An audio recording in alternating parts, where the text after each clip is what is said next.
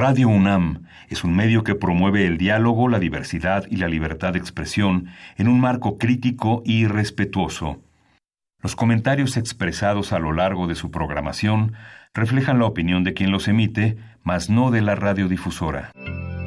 Radio UNAM presenta Primer Movimiento. El mundo desde la universidad.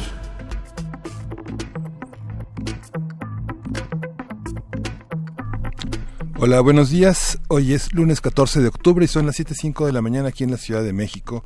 Estamos aquí en la cabina de Radio UNAM. Berenice Camacho, buenos días. Hola, muy buenos días, Miguel Ángel Quemain. Así es, aquí estamos en este lunes, en este lunes para iniciar pues con todo la semana, esta semana de octubre que corre del 14 al 18. Pues bueno, son las 7.05 y pues oigan, de los temas importantes este fin de semana, eh, pues yo creo que el tema de la ley Bonilla eh, sobresale. Este domingo se llevó a cabo en Baja California eh, la consulta ciudadana a esta llamada ley Bonilla para resolver pues esta gran controversia que se ha sembrado, que ha sembrado pues el próximo gobernador Jaime Bonilla sobre si acatar las reglas pues que estaban establecidas en el momento de la elección eh, y, el mandato que se virtió en las urnas para gobernar por un periodo de dos años o extenderlo hasta cinco años. Las preguntas de la consulta pues son de lo más curiosas, me parece, Miguel Ángel, sobre todo las respuestas. La, la, la pregunta fue eh, ¿cuál cree usted que es la mejor opción para nuestro Estado? Y las opciones eran dos. La primera es mantener la reforma aprobada, es decir, la más reciente, para que se mantenga un periodo de cinco años de gobierno, o la segunda opción fue llevar a cabo una contrarreforma, así lo pusieron, un, un tema, eh, un término pues curioso me parece, llevar a cabo una contrarreforma para limitar el periodo de gobierno a dos años. La consulta fue eh, planteada pues para refrendar o no la reforma que llevaría o que llevará a Bonilla, depende, pues todavía la moneda está en el aire, a ampliar su, su mandato, ¿no? Una reforma que llegó, me parece, un poco tarde, una vez que ya la ciudadanía había realizado su voto, ya estaba el proceso en marcha, se había definido ya en las urnas y bueno, luego viene el cambio de reglas. Y pues bien, hoy se darán a conocer los resultados, ya se tienen los preliminares, apuntan a que pues Bonilla digamos, ganaría o esta, este refrendo hacia los cinco años ganaría en esta consulta, pues un tema muy polémico, una consulta también, eh, pues realizada, digamos, no de las maneras más claras y pues ahí está de entrada las opciones manejando una contrarreforma, ¿no? A, lo que ya se ha, lo que ya ha planteado eh, Jaime Bonilla y bueno y el Congreso de, de Baja California. ¿Cómo lo ves, Miguel? Pues eh, fue una, una consulta fuera de los marcos eh, vinculatorios que exigirían una, una, este, una encuesta, un sondeo sancionado por el INE, por el Instituto Estatal Electoral, en los que participen por lo menos el 20% de los votantes del listado nominal.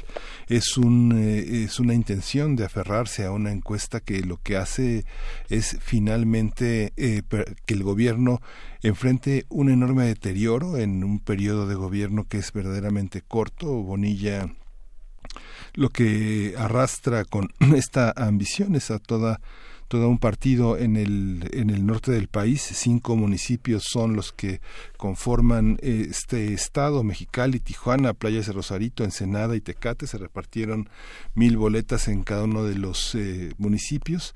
En redes sociales la gente señalaba que había votado más de dos veces. Eh, había muchísima polémica en algunos eh, grupos de, de, este, de tijuanenses, de gente de Mexicali, de Tecate, que son muy activas. La gente de Playas de Rosarito, la gente en Baja California es muy activa, le preocupa mucho el Estado, hay una enorme participación de artistas, de intelectuales, de académicos, hay un enorme eh, desconcierto por esta actitud del gobierno y bueno, la coordinadora de la encuesta, la diputada Morena, de Morena, Miriam Cano, este finalmente dijo que los resultados iban a dar a conocer hoy, pero con una actitud triunfal, una actitud que nada contribuye a un ambiente de discusión democrática en el Estado. Fue organizado por el Congreso local, costó 250 mil pesos.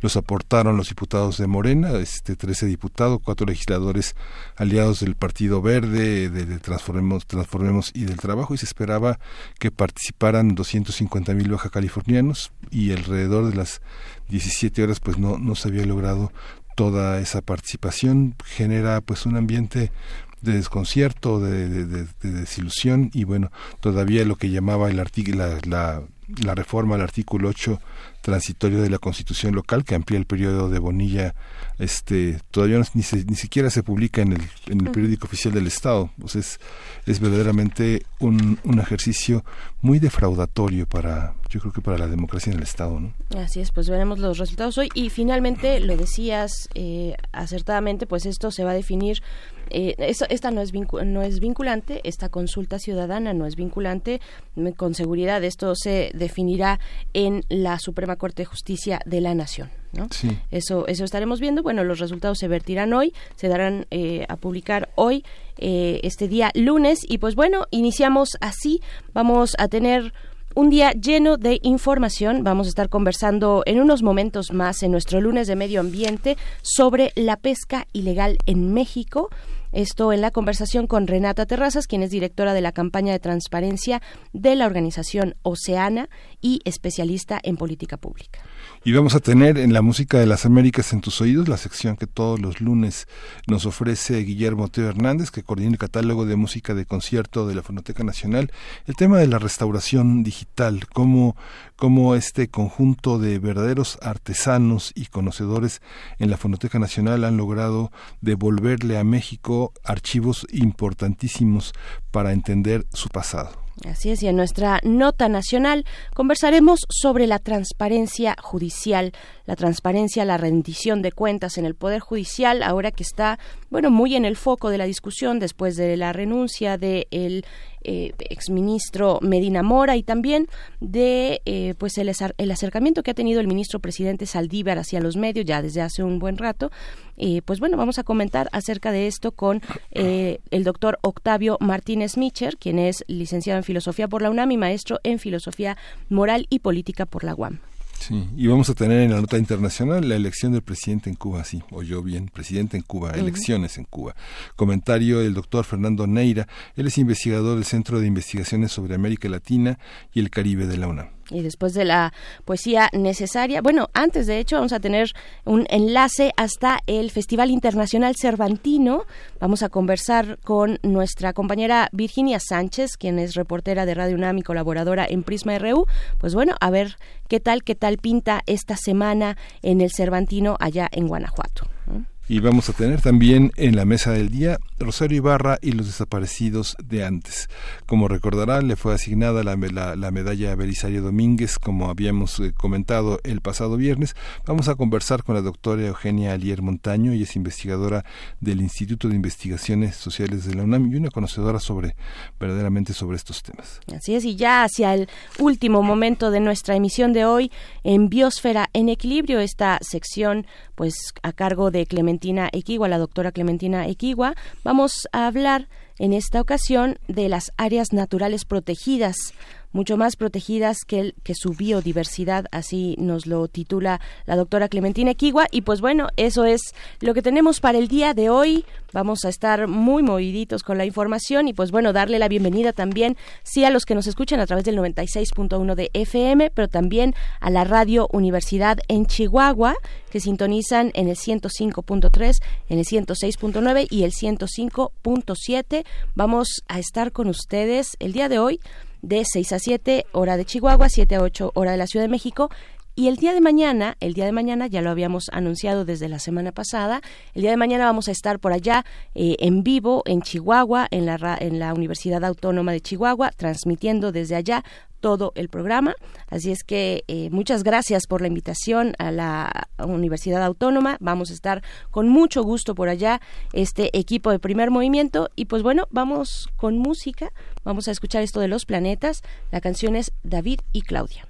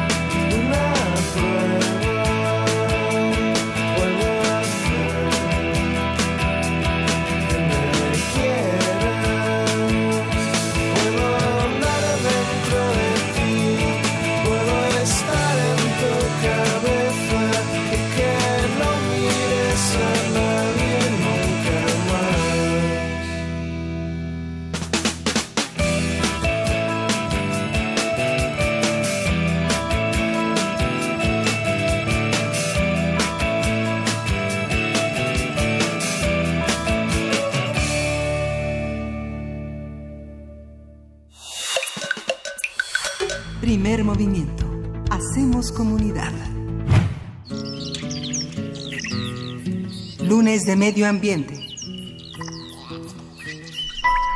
La Administración Nacional y Atmosférica, la NOAA, por sus siglas en inglés, entregó un informe al Congreso de la Unión en el que se identificó que pescadores de México, Ecuador y Corea del Norte han pescado en las aguas del Golfo de manera ilegal y con técnicas que dañan otras especies. México ya había sido reportado por la pesca ilegal y sin regular en el año 2015 y en 2017, por lo que este nuevo informe muestra que las acciones tomadas contra esta actividad no han tenido éxito. Por lo tanto, entre las consecuencias más graves que podrían tenerse, este informe es un embargo comercial.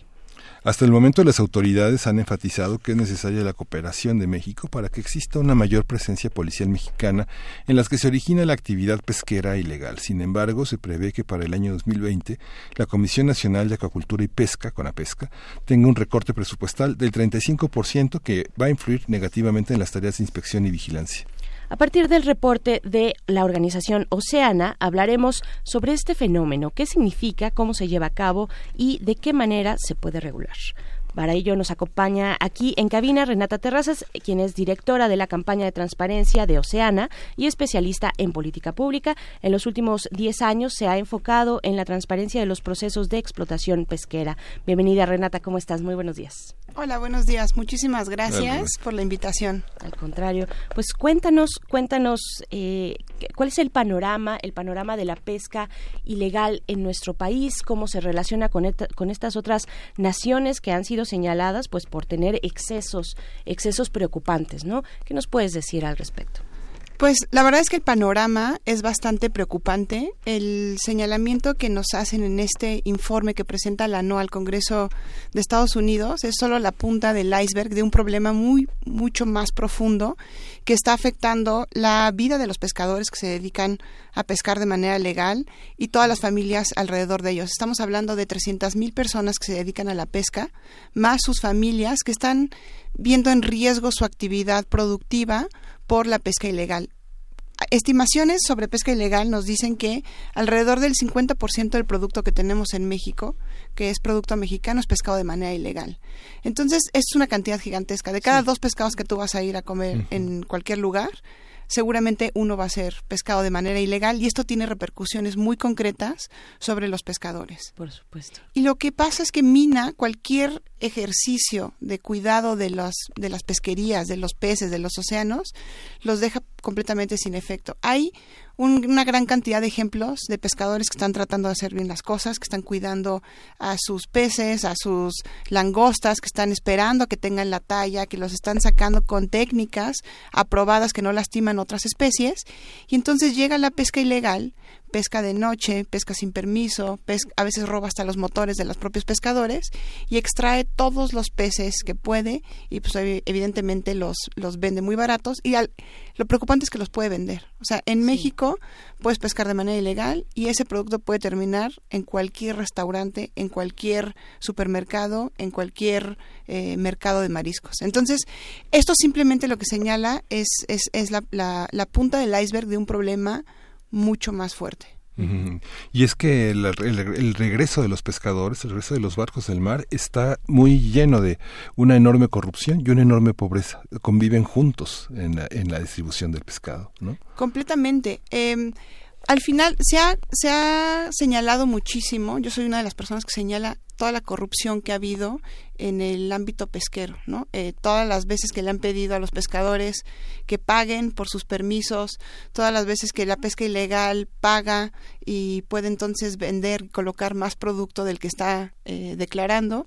Entonces ha habido una colusión ahí eh, en donde hubo, un hubo gobiernos muy permisivos, muy corruptos, que permitieron que toda esta pesca ilegal se incrementara. De hecho, ahorita lo que estamos viendo por parte del gobierno es un repliegue de inspectores en campo, un repliegue incluso presupuestal y una disminución de la propia institución de la CONAPESCA. Uno de los, de los argumentos es que había muchísima corrupción. Yo creo que nadie podría decir que no. Por supuesto que había y era, era, muy, era muy evidente. Sin embargo, el puro repliegue institucional en nada va a beneficiar lo que estamos viviendo ahorita, que es este fenómeno gigantesco de la pesca ilegal. No es que necesites gastar demasiado para tener eh, inspectores en todo el mar, estamos hablando de un, un territorio marino gigantesco, pero sí hay formas muy estratégicas de atacar la pesca ilegal que organizaciones como Oceana y otras las hemos trabajado y las hemos puesto sobre la mesa para que esta autoridad, esta CONAPESCA, que ya va para un año, pueda empezar a implementar medidas más estratégicas, menos costosas, para atacar un tema que está al centro de lo que esta propia administración ha puesto sobre la mesa. La atención a las personas en pobreza. El sector pesquero es es un sector vulnerable, es el sector productivo más olvidado y estamos hablando de un número grande de, personas que se dedican y viven de eso. Y el segundo es que la pesca está al centro de la seguridad alimentaria. No hay proteína animal eh, sobre la mesa de los mexicanos más barata que eh, la sardina, que el atún enlatado. Entonces estamos hablando que no es un tema menor, es una actividad que alimenta a las y los mexicanos. ¿Dónde están los, los focos rojos, eh, Renata? ¿O está extendido en el territorio, vaya, en las zonas costeras de nuestro país? ¿Dónde se han enfocado ustedes y dónde eh, tal vez decir a las autoridades, saber, si bien no puedes monitorear y patrullar toda la costa porque es una inmensidad, sí puedes enfocarte en estos estados, en estas costas, en estos lugares? Ay, el problema es extendido. Está desafortunadamente en los 11.000 kilómetros de litoral que tenemos y todos los kilómetros que tenemos de mar. Sin embargo, eh, hay hay, hay focos rojos eh, de zonas donde hay mayor valor de la pesca y entonces son más atractivos para la pesca ilegal. Pero una de las cosas que proponemos en Oceana es no enfocarnos exclusivamente en lo que sucede en el mar, sino traer la inspección, traer a las instituciones a la tierra, o sea, lo que sucede en la tierra, todo lo que pasa desde que llega el pescado a un puerto y lo, te lo terminas comiendo, que tiene que ver con dónde se concentra el pescado, eh, las plantas que lo tratan, qué le hacen al pescado, el transporte, muchísimo robo a transportistas que llevan pescados y mariscos y dónde se vende. Tenemos hay lugares, tenemos aquí en México, en la Ciudad de México, el segundo mercado de pescados y mariscos más grande del mundo. Evidentemente, si pones tus ojos sobre ese mercado, que es la Nueva Viga, pues atajas una gran cantidad de producto. Entonces, la idea no es lanzar a miles de inspectores, sino eh, colocarlos en lugares estratégicos, habilitar un esquema de sanciones. O sea, la verdad es que no, las sanciones casi siempre están enfocadas como el último eslabón de la cadena. Por supuesto que hay, hay pescadores sacando producto, pero hay, hay, hay empresas que compran producto ilegal y te lo venden, ¿no? Entonces, le hacen como un lavado de pescado, ¿no? Lo blanquean. Entonces hay formas de poner eh, inspectores en momentos específicos y lo que en Oceana proponemos es una política de trazabilidad, que es algo muy sencillo, es poder rastrear tu pescado desde el barco al plato, mm. es que pueda, es como una cadena de custodia para el pescado, que se puede ir siguiendo, que lo tenemos con las facturas, o sea, la verdad es que lo hemos logrado con el tema de facturas, las, propias facturas es un mecanismo que te permite seguir el dinero en las transacciones legales. Algo muy parecido para el pescado, que tú puedas saber que ese pescado fue pescado de manera legal, qué es lo que le han hecho al pescado, que no te estén dando una campaña que tenemos, que no te den gato por liebre, que no te estén vendiendo una cosa por otra y que al final del día el consumidor tenga eh, un papel mucho más importante en tomar decisiones sustentables sobre el producto que va a consumir. Sí, y es que la cantidad de la cantidad simplemente la cantidad de puestecitos que hay en la Ciudad de México, este según un censo que tenía la Secretaría de Comercio, eran cerca de cuatro mil puestecitos registrados de mariscos, ¿no? De, de, comerte un ceviche, ¿no? Esta esta parte donde uno ve en las costas mexicanas enormes camiones este que son prácticamente laboratorios enormes que a lo largo de la carretera van sembrando lo y la ilegalidad contra la, distribución y la limpia artesanal prácticamente que tienen los propios comunitarios. Eso lo ha documentado el COLEF, lo ha documentado la Universidad Veracruzana, Oceanografía de la UNAM, Biología Marina, pero no importa, no hay una organización internacional que ponga en evidencia al gobierno mexicano frente a esto que tú has llamado un repliegue, ¿no? Sí, completamente. Y de hecho, por eso es importante este informe de la NOAA, eh, no es menor. O sea, estamos hablando que este señalamiento es de gran importancia para el tema de para las propias relaciones bilaterales. A ver, todos sabemos quién está presidiendo el gobierno en, en el otro país. Todos sabemos que ha buscado pretextos a cada momento para cerrar fronteras y sobre todo en México. Es como un discurso que le es muy beneficioso señalar a México como el malo de la película. Estamos acercándonos a un periodo electoral esto es ponerle elementos de a gratis sobre cómo podernos cerrar la frontera. Y estamos hablando de un... El comercio que tenemos con Estados Unidos es gigantesco, pero incluso el comercio en pescados y mariscos es enorme. Eh, se señala alrededor de 33 millones de dólares en solamente vendiéndoles pargo a Estados Unidos. Entonces, si ellos llegan a cerrar pesquerías, lo que vamos a tener es eh, situaciones de pescadores terribles. Yo he estado a pie de playa viendo cómo pescadores pescan el, el huachinango que va a ser exportado.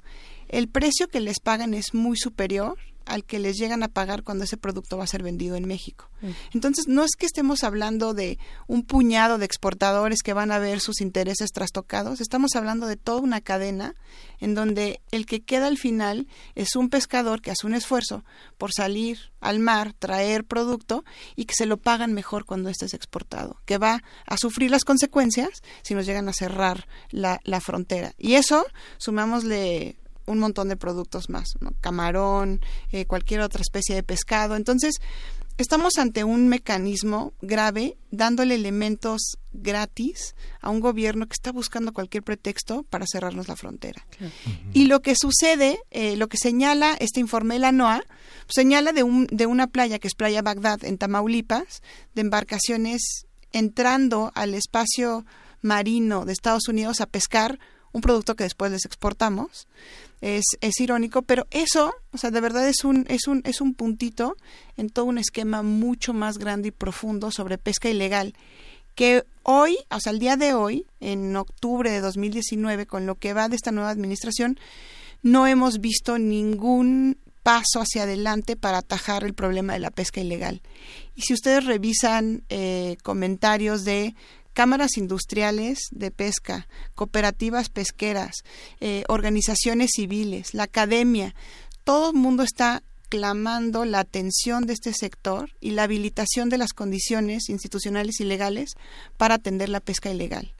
Y eso como mínimo pasa por un sistema de sanciones efectivas, por un eh, un esquema que te permite identificar el pescado del barco al plato, un esquema de trazabilidad, y por las condiciones institucionales para lograr lo que son suficiencia presupuestaria y las suficientes personas eh, atendiendo la pesca ilegal, ya sea en el mar o en tierra. Mm. Entonces, ahorita lo que estamos enfrentando es eso, ¿no? Es un panorama bastante preocupante, bastante preocupante por lo que implica para la vida de los pescadores, por lo que implica para nosotros como consumidores de pescado y sobre todo para un sector que la única o sea, la única proteína animal que come es el, es el pescado.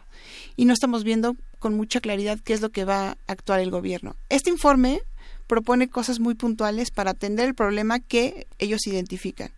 Y son, la verdad, medidas que nosotros podríamos decir, hagámosla para todo el territorio y pues a la fecha no sabemos si eso es algo que vaya a suceder.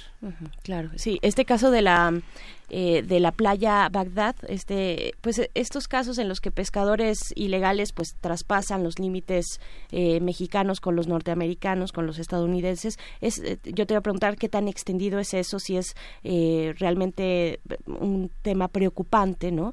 Pero bueno, ya lo respondías un poquito, pero también pues cómo le podemos hacer, cómo le podemos hacer como consumidores desde los distintos puntos de este país para, para seguir el rastro un poco, para saber qué es lo que estamos consumiendo. Tienen, lo mencionaba Renata, en su página Oceana México, tienen ahí este pues informe también, el de que no te den gato por liebre, donde te dicen, bueno, este los índices de, de guachinango que te están vendiendo, eh, que te venden como guachinango, pero que en realidad es otro tipo de pescado, pues son altísimos, ¿no? O sea, los, es, es, es altísima este intercambio, ¿no? De, de pescado. Pero, pero qué decir, ¿cómo le podemos hacer? ¿Cómo nos podemos orientar? ¿Cómo hacerle cuando llegamos a un tianguis, a un mercado y pues simplemente vemos ahí que están, está la oferta y no sabemos bien a bien de dónde viene, ¿no? La verdad es que la respuesta es, es muy mala. La respuesta que te voy a dar es muy mala porque no hay mucho que se pueda hacer desde el consumidor. Alguna vez yo platicaba con un amigo y me decía, eh, yo por eso no como pescado, ¿no? O sea, él no comía, él no come nada de, de, producto animal. Ah. Y le digo, no, es que lo entiendo por tus razones eh, personales, pero si tú quieres cuidar al océano, si tú quieres cuidar al mar, lo más importante es que empieces a fijarte, o sea, que lo consumas, que consumas lo que de ahí viene, porque podemos, podemos alimentarnos del mar de manera sustentable. O sea, esa es una premisa de Oceana. Podemos hacer, podemos seguir comiendo pescados y mariscos de manera sustentable. Y al hacerlo, de hecho, lo cuidamos, cuidamos el mar porque nos está dando algo que nos es importante porque de ahí nos alimentamos. Entonces, lo primero es, voltemos a verlo, consumamos pescado, o sea, podemos consumirlo, es positivo hacerlo y entonces empecemos a fijarnos qué es lo que estamos comiendo.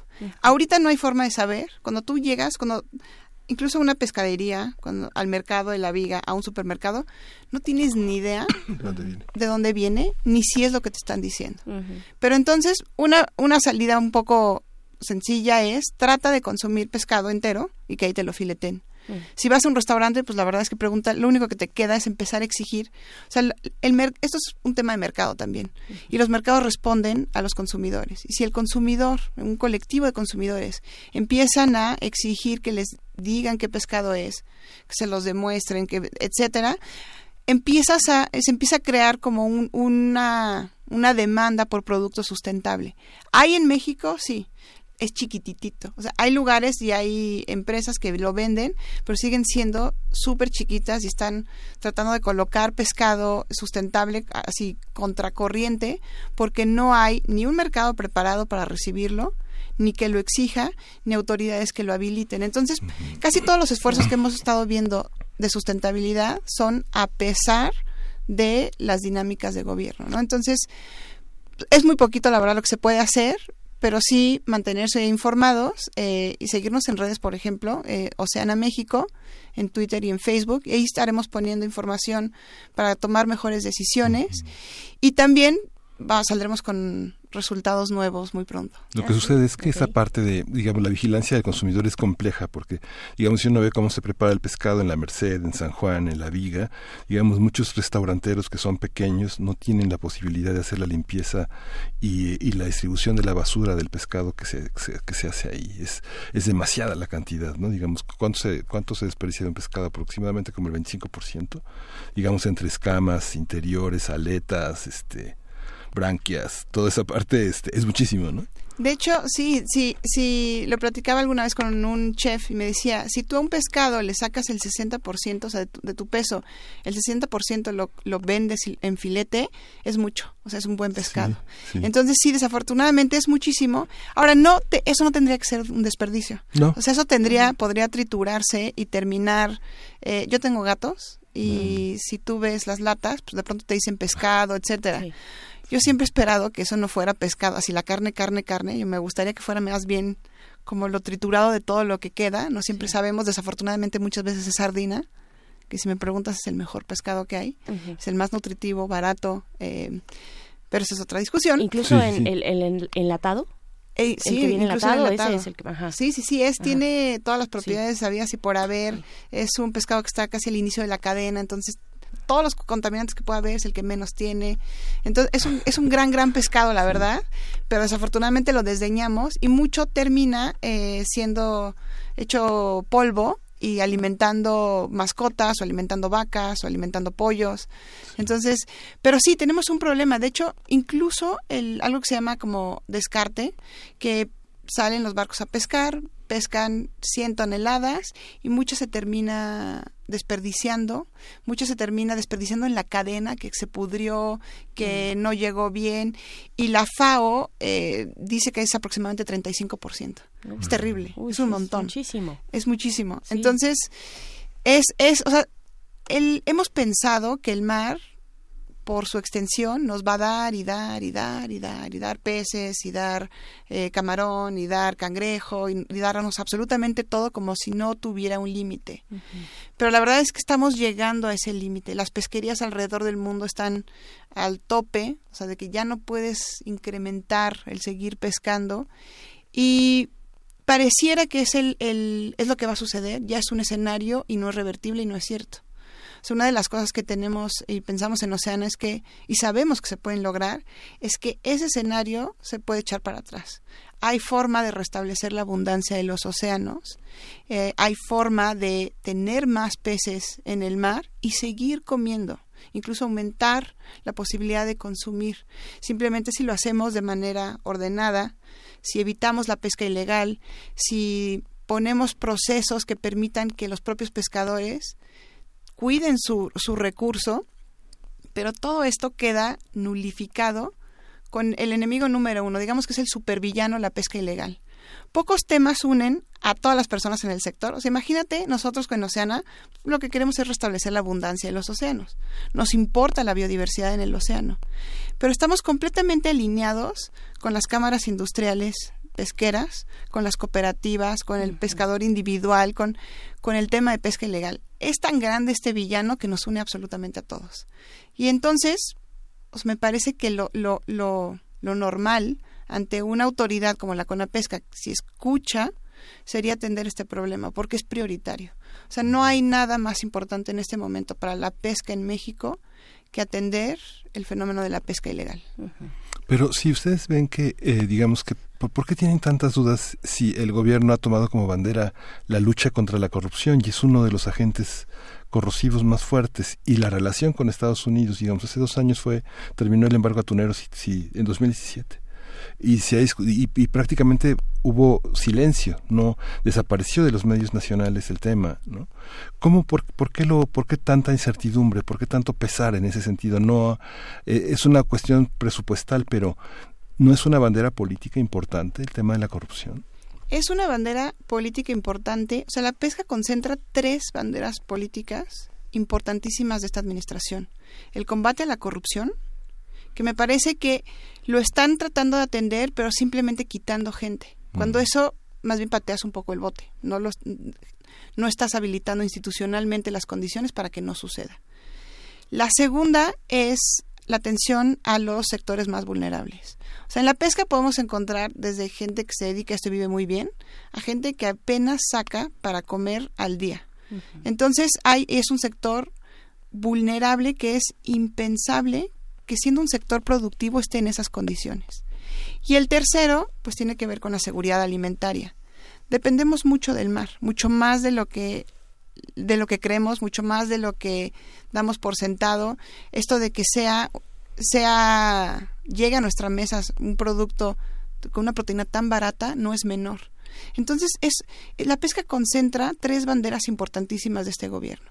¿Por qué no lo están atendiendo y dándole la importancia que merece? Es una duda que yo tengo. Porque justo, o sea, es concentra perfectamente, es un tema central, une, o sea, prácticamente todos los sectores están unidos pidiendo exactamente lo mismo y entonces queda un poco con la duda, ¿por qué nos está atendiendo? O sea, ¿qué es? ¿Son faltas de ganas, falta de capacidad? ¿Qué es lo que está pasando? A mí no me queda claro. O sea, yo es algo que no, eh, sabemos que hay otros sectores pidiendo reunirse ya con el presidente, como que pareciera que los actores abajo no están respondiendo y el tema pues es súper preocupante. O sea, nos estamos jugando la forma de vida de 300 mil personas y nos estamos jugando la posibilidad de comer pescado en México y que cubre las necesidades alimenticias de un sector de la población importante. Entonces, tampoco a mí me queda muy claro qué es lo que está pasando. Eh, y sobre el tema presupuestario, creo que a veces tenemos una idea muy equivocada de lo que pudiera significar austeridad. Cuando de pronto preguntan, esta política de trazabilidad, de saber si tu pescado es legal o ilegal, podría ser muy caro. Digo, caro es no hacerlo. Caro es seguir permitiendo que la pesca ilegal domine la pesca mexicana, porque lo que está sucediendo en el mar es una anarquía a costa de la gente que tiene permisos, a costa de la gente que lo está haciendo bien. Hay muchos casos de gente que lo está haciendo muy bien. ¿Y qué, cuál va a ser su incentivo frente a quienes van y pescan de manera ilegal? Pues. ¿Por qué seguirlo haciendo bien si les sale más caro, si es más peligroso y si de todos modos va a llegar alguien y les va a robar todo? Entonces estamos a nada de perder completamente control de lo que sucede en el mar. Y eso es verdaderamente preocupante. Claro. Renata, pues eh, dinos dónde podemos seguirles. De nuevo, recuérdanos para estar informados, para ver esta y otras eh, publicaciones y seguimientos que hacen, por favor. Claro que sí. Tenemos eh, una página en Facebook que es Oceana México. También estamos en Instagram y en Twitter como Oceana México.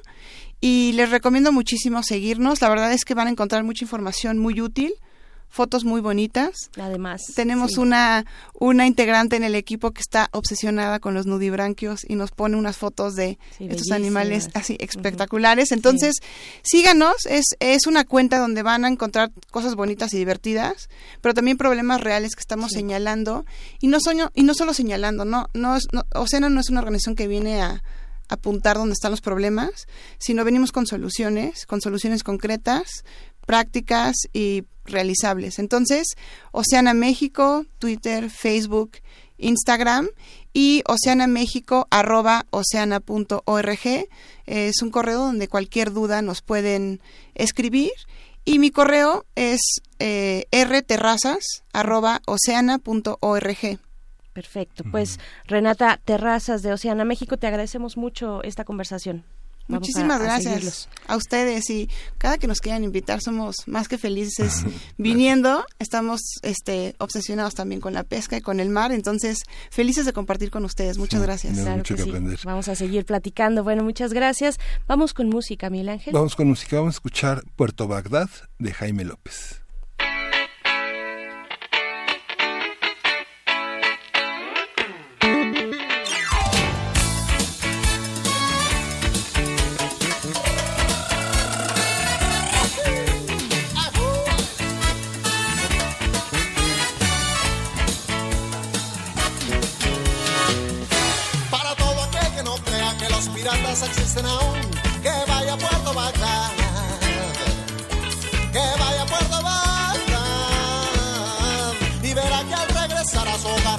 Sofá, no tiene mujer, no, no tiene ni perrito que le venga a ladrar y solo los celos le calan los pies.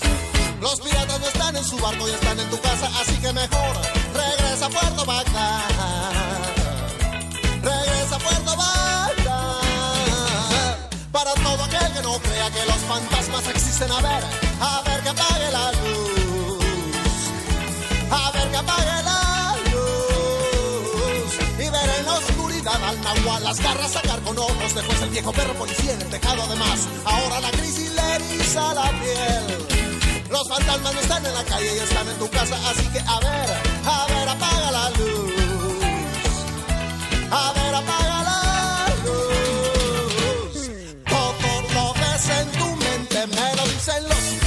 todos con ojos de mentes. Luego muy tontos los ratas a solas con mi mujer. Se ponen un pirata y para no llamar la atención, a lo mío lo llaman paranoia más. Para todo aquel que no crea que los piratas existen aún, que vaya a Puerto Bagdad. Que vaya a Puerto Bagdad.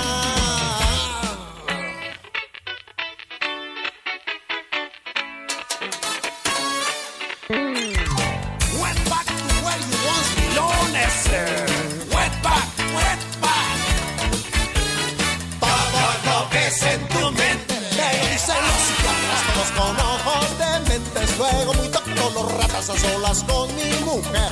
Se ponen un parche pirata y para no llamar la atención, a lo mío lo llaman paranoia más. Para todo aquel que no crea que los piratas existen aún, que vaya a Puerto Bagdad. Que vaya a Puerto Bagdad. Y verá que al regresar a su hogar no tiene sofá, no tiene mujer, no, no, no tiene ni perrito que le venga a ladrar. Y solo los celos le jalan los pies. Los piratas no están en su barco y están en tu casa, así que mejor regresa a Puerto Vallarta.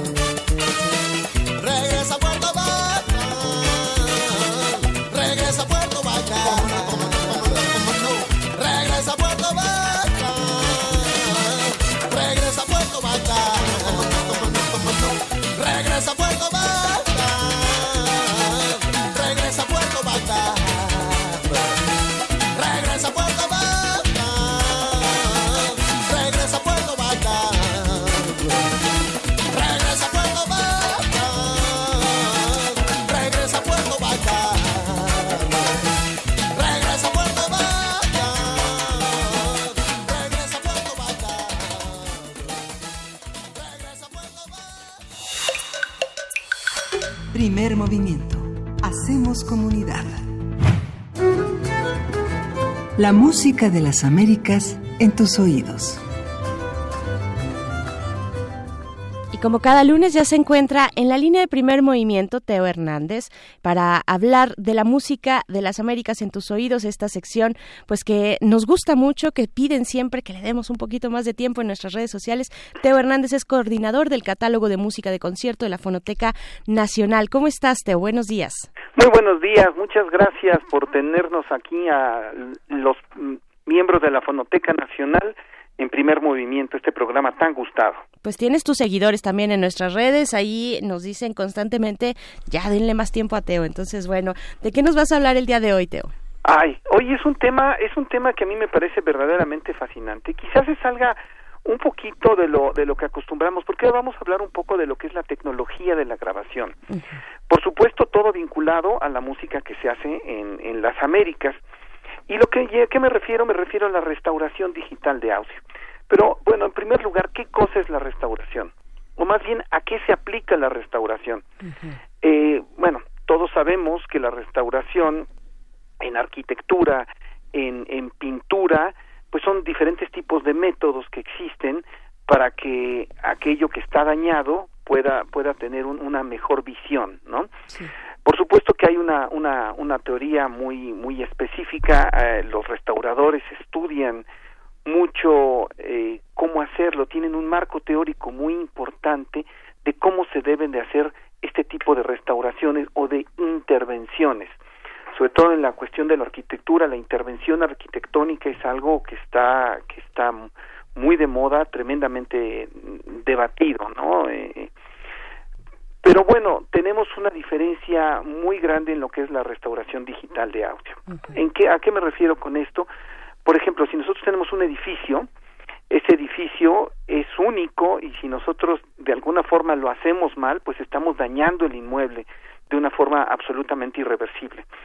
Cuando nosotros tenemos un, un audio digital, nosotros lo que hacemos es, eh, lo que tenemos es un, un audio que podemos tener una copia absolutamente fiel. O sea, tenemos no una copia, tenemos un clon. Y esto nos permite un, un, amplio abanico de posibilidades, sobre todo en lo que se refiere a la intervención. Dicho de otra forma, podemos meter la pata. O sea, si nosotros metemos la pata y vimos que está mal, pues nos vamos otra vez y tenemos el original y ya de alguna forma lo que estamos haciendo es experimentando. Este, estos procesos de restauración digital de audio eh, en casi todo el mundo se hacen mucho por, por gusto o por intuición. Así varios de los grandes restauradores lo que, lo que hacen es eh, ir buscando cómo sonaba antes, por qué sonaba así y si les gusta o no les gusta.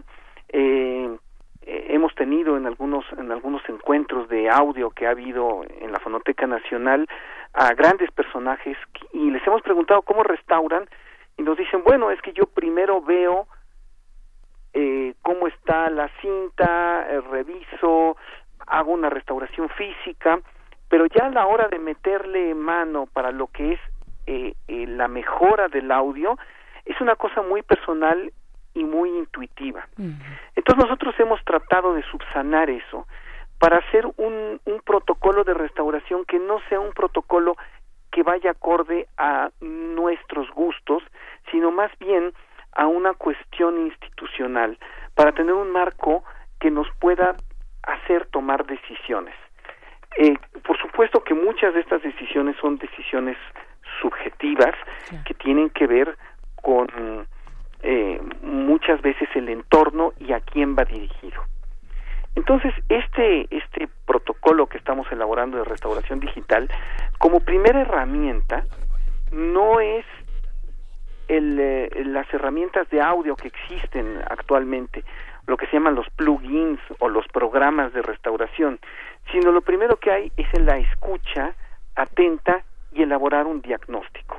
Un diagnóstico basado en un conocimiento de la historia de los soportes sonoros. Esto es, cómo suenan en cada época los soportes sonoros y qué debemos esperar de ellos. Desde el punto de vista de sus posibilidades, situándolas en un contexto histórico. Esto es un disco de 78 revoluciones, no va a sonar igual que un disco Edison, no va a sonar igual que una cinta de carrete, no va a sonar igual que el estu que en un estudio, que una grabación que una que una grabación eh, de campo. Y nos tienes un ejemplo, Teo. El ejemplo que les, que les traigo ahora, digo, un poco por, por cuestiones de tiempo no traigo, no, no estoy poniendo las comparaciones, pero es un audio que estaba sumamente dañado porque de origen estaba mal grabado, estaba muy saturado. Es un concierto en vivo de un de un de, uno de los íconos de la música popular, que es eh, Pérez Prado. Pérez Prado es un músico verdaderamente fuera de serie, fantástico, con una orquesta de primerísimo nivel, que además hizo eh, incursionó en diferentes en diferentes ambientes. Uno de ellos fue el de la música clásica. Eh, incursionó de una manera muy interesante. Él lo que hace es hacer un arreglo para su orquesta de mambo del famosísimo preludio número 2 de Rachmaninoff para piano. El arreglo, bueno, pues qué puedo decir, es muy emotivo, está muy bien hecho, eh, no deja en ningún momento de lado la, la, la melodía y varios de los aspectos importantes del preludio de Rachmaninoff, pero lo hace definitivamente bailable y, una y una y una pieza y una pieza de mambo. Estaba muy saturado repito por por la toma original. El mismo hecho de que estuviera en vivo lo hace que, que tenga algunos algunas eh, deficiencias de sonido. Y nosotros lo que pensamos fue tratar de primer primer lugar eliminar este tipo de saturaciones y quitar algunos ruidos molestos esto para que el audio siguiera conservando su identidad. O sea, sigue siendo un concierto en vivo, no vamos a quitar las toses, no vamos a quitar esto, porque eso le da un contexto del cual no lo podemos separar porque si no dejaría de ser lo que es. Entonces no sé si podamos oírlo para, para después comentar tantito. Por supuesto. Volvemos contigo, Teo. Vamos a escuchar a Pérez Prado y regresamos. Ahora le voy a tocar música clásica en tiempo tropical. Eh, la, la, qué cosa es? ¿Cómo? El preludio número 2 de Rachmaninoff.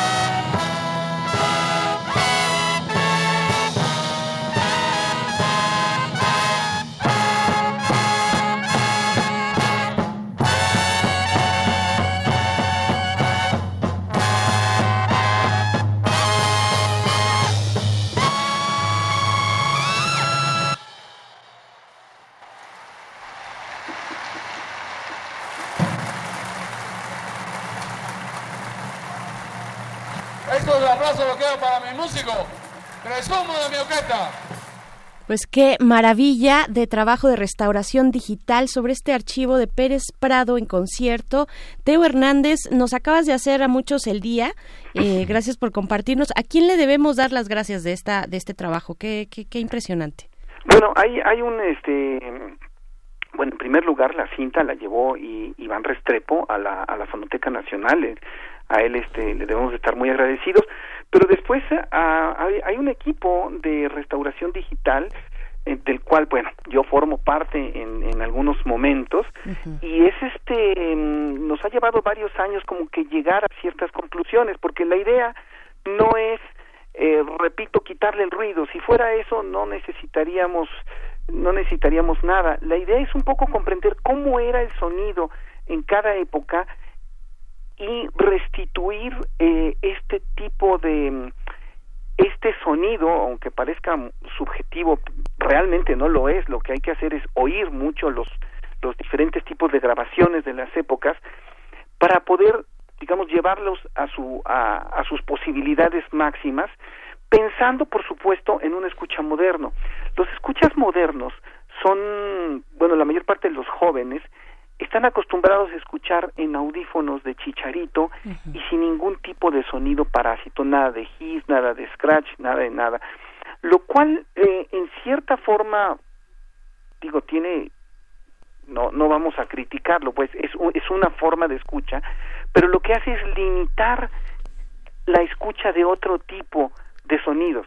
Es como ver una película a colores y ver una película en blanco y negro. Hay muchos jóvenes que ya no quieren ver una película en blanco y negro porque les aburre pues un poco la idea es vamos a restituir este color pero sin dañar el original sin que pierda su identidad y que podamos ofrecerlo a la, a- al, al público, ¿no? Eh, Este, al consumidor actual. Claro, claro.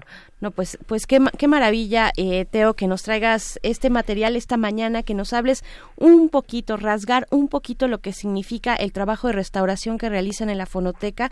Eh, va el saludo también a Iván Restrepo, eh, a ti, por supuesto, a todo el equipo. Y pues bueno, eh, ojalá que, que pronto nos vuelvas a sorprender con estos, con estos materiales insospechados que difícilmente podemos escuchar de otra manera, ¿no? Sí, bueno, pues, pues nada, muchísimas gracias por la oportunidad. Bueno, te, nos encontramos el próximo lunes. Muy Hasta buena luego. semana. Vaya, hasta pronto. Y también para la radio Universidad de Chihuahua, que mañana vamos a estar por allá con ustedes. Díganos qué debemos, qué no, qué no puede faltar en esta visita, eh, que también sea una visita culinaria. ¿Qué debemos comer allá en Chihuahua? Arroba P Movimiento en. Twitter. Claro, por Ya supuesto. estamos preparando. Yo, yo tengo una, una, una servilleta puesta en mi cuello ya. Sí, tú ya traes el no mantelito chorrear, de bebé. sí. Sí. para no chorrear con las carnes que vamos a poder comer por allá. Pues bueno, vamos a estar allá el día de mañana, Radio Universidad de Chihuahua. Muchísimas gracias y seguimos aquí en el 96.1 de FM. Vamos a hacer el corte de la hora y volvemos. Síguenos en redes sociales. Encuéntranos en Facebook como Primer Movimiento y en Twitter como arroba PMovimiento. Hagamos comunidad.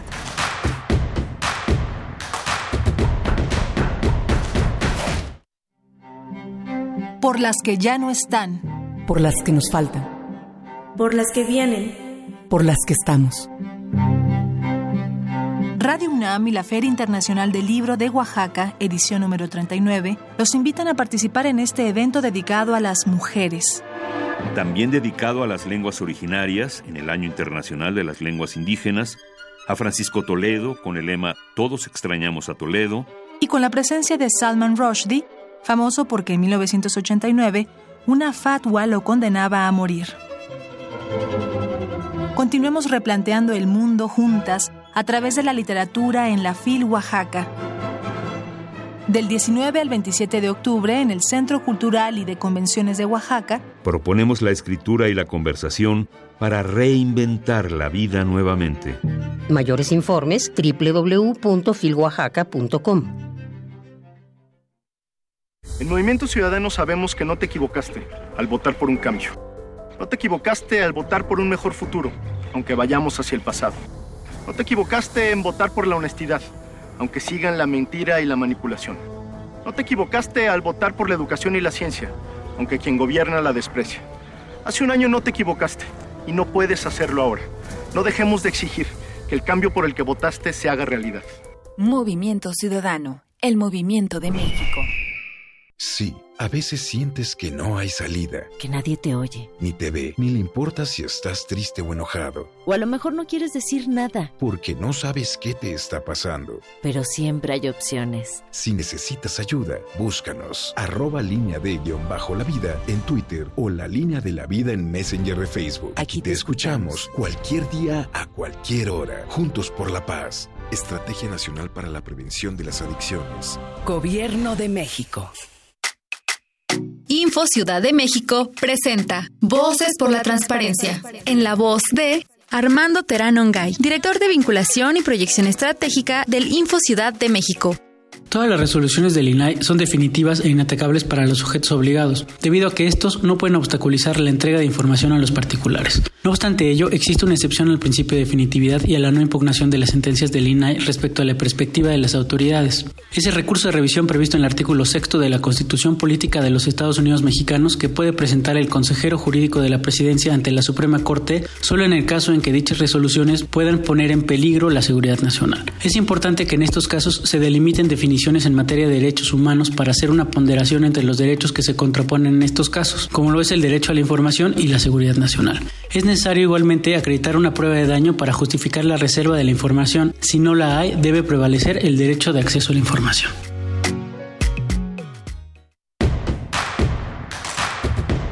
Queremos escucharte. Llámanos al 55 36 43 39 y al 55 36 89 89. Primer movimiento. Hacemos comunidad.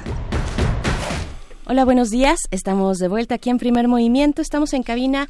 Miguel Ángel Quemain, ¿cómo estás? Buenos días. Hola, Berenice Camacho, buenos días. Buenos días a todos nuestros radioescuchas. Son las 8 con 4 de la mañana. Iniciamos nuestra segunda hora después de una conversación que yo creo se tiene que extender todavía más las dos conversaciones que tuvimos, tanto de la pesca ilegal en México con Renata Terrazas. Ahí en unos momentos más eh, podremos leer sus comentarios en un ratito más, pero también están las redes sociales eh, de Renata, que está ahorita ya atendiendo algunos de sus comentarios, y también de Oceana México. Y por supuesto, la música de las Américas en tus oídos con Teo Hernández, que qué cinta nos trajo, bueno, qué archivo tan, eh, tan, tan bello nos trajo de Pérez Prado un archivo restaurado eh, digitalmente allá en la Fonoteca Nacional. Y pues bueno, para esta, para esta hora, Miguel Ángel, tenemos bueno, primero eh, le damos la bienvenida a la radio Nicolaita en el 104.3 allá en Morelia. Nos están sintonizando. Bienvenidos, bienvenidas. Eh, estaremos con ustedes durante la siguiente hora que vamos a tener una nota nacional muy interesante, Miguel Ángel, acerca de la transparencia judicial, la transparencia en el Poder Judicial en nuestro país. Lo vamos a comentar con el doctor Octavio Martínez Micher, quien es eh, licenciado en Filosofía por la UNAM, maestro en Filosofía Moral y Política por la UAM. Así es que esto en unos momentos más. Y una nota internacional también, también interesante, Miguel Ángel Cuba. Sí, es eh, muy interesante la elección de un nuevo presidente en, en Cuba. Vamos a tener la participación nada menos que del doctor Fernando Neire, él es un especialista, él es un investigador del Centro de Investigaciones sobre América Latina y el Caribe en la UNAM. Y bueno, va a ser una, una hora interesante. Venimos de la hora, de esta hora pesquera con eh, una visión muy interesante sobre la, eh, la, la economía. En realidad es un tema sobre la economía, la pobreza, la desigualdad y la corrupción y que justamente hoy se emparenta con la elección, con la designación del Premio Nobel de Economía, que es verdaderamente es fascinante si usted puede consultar todo lo que significa el, esta enorme empresa Abdul eh, Latif Yemel, que es una, una, una, empresa que tiene 30 países y que ha sido el objeto de una amplia investigación de Abid Banerjee, Michael Kramer y la académica francesa Esther Duflo. Es bastante interesante, si usted puede consultar. Eh, ella es una mujer de una enorme modestia y una enorme contribución en este terreno. Hay un libro que está descargable en Internet este, las economías pobres, una, una, un repensamiento radical de las maneras de, de, de, apuntar contra la pobreza global.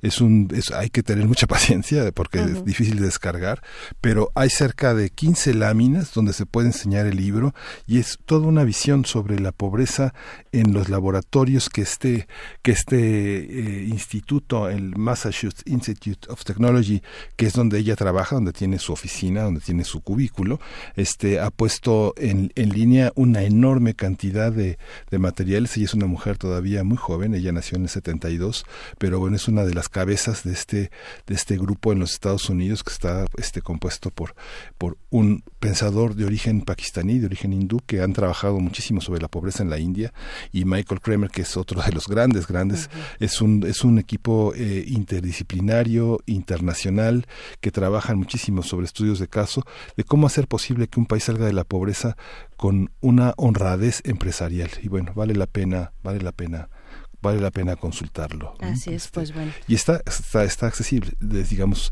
el único problema es que para quienes no, no, no leen inglés, pues es un poco complicado, pero bueno, ya los traductores de Google ayudan a aproximarnos a muchas de las visiones que antes eran inaccesibles. ¿no? Así es, pues ahí está esta recomendación.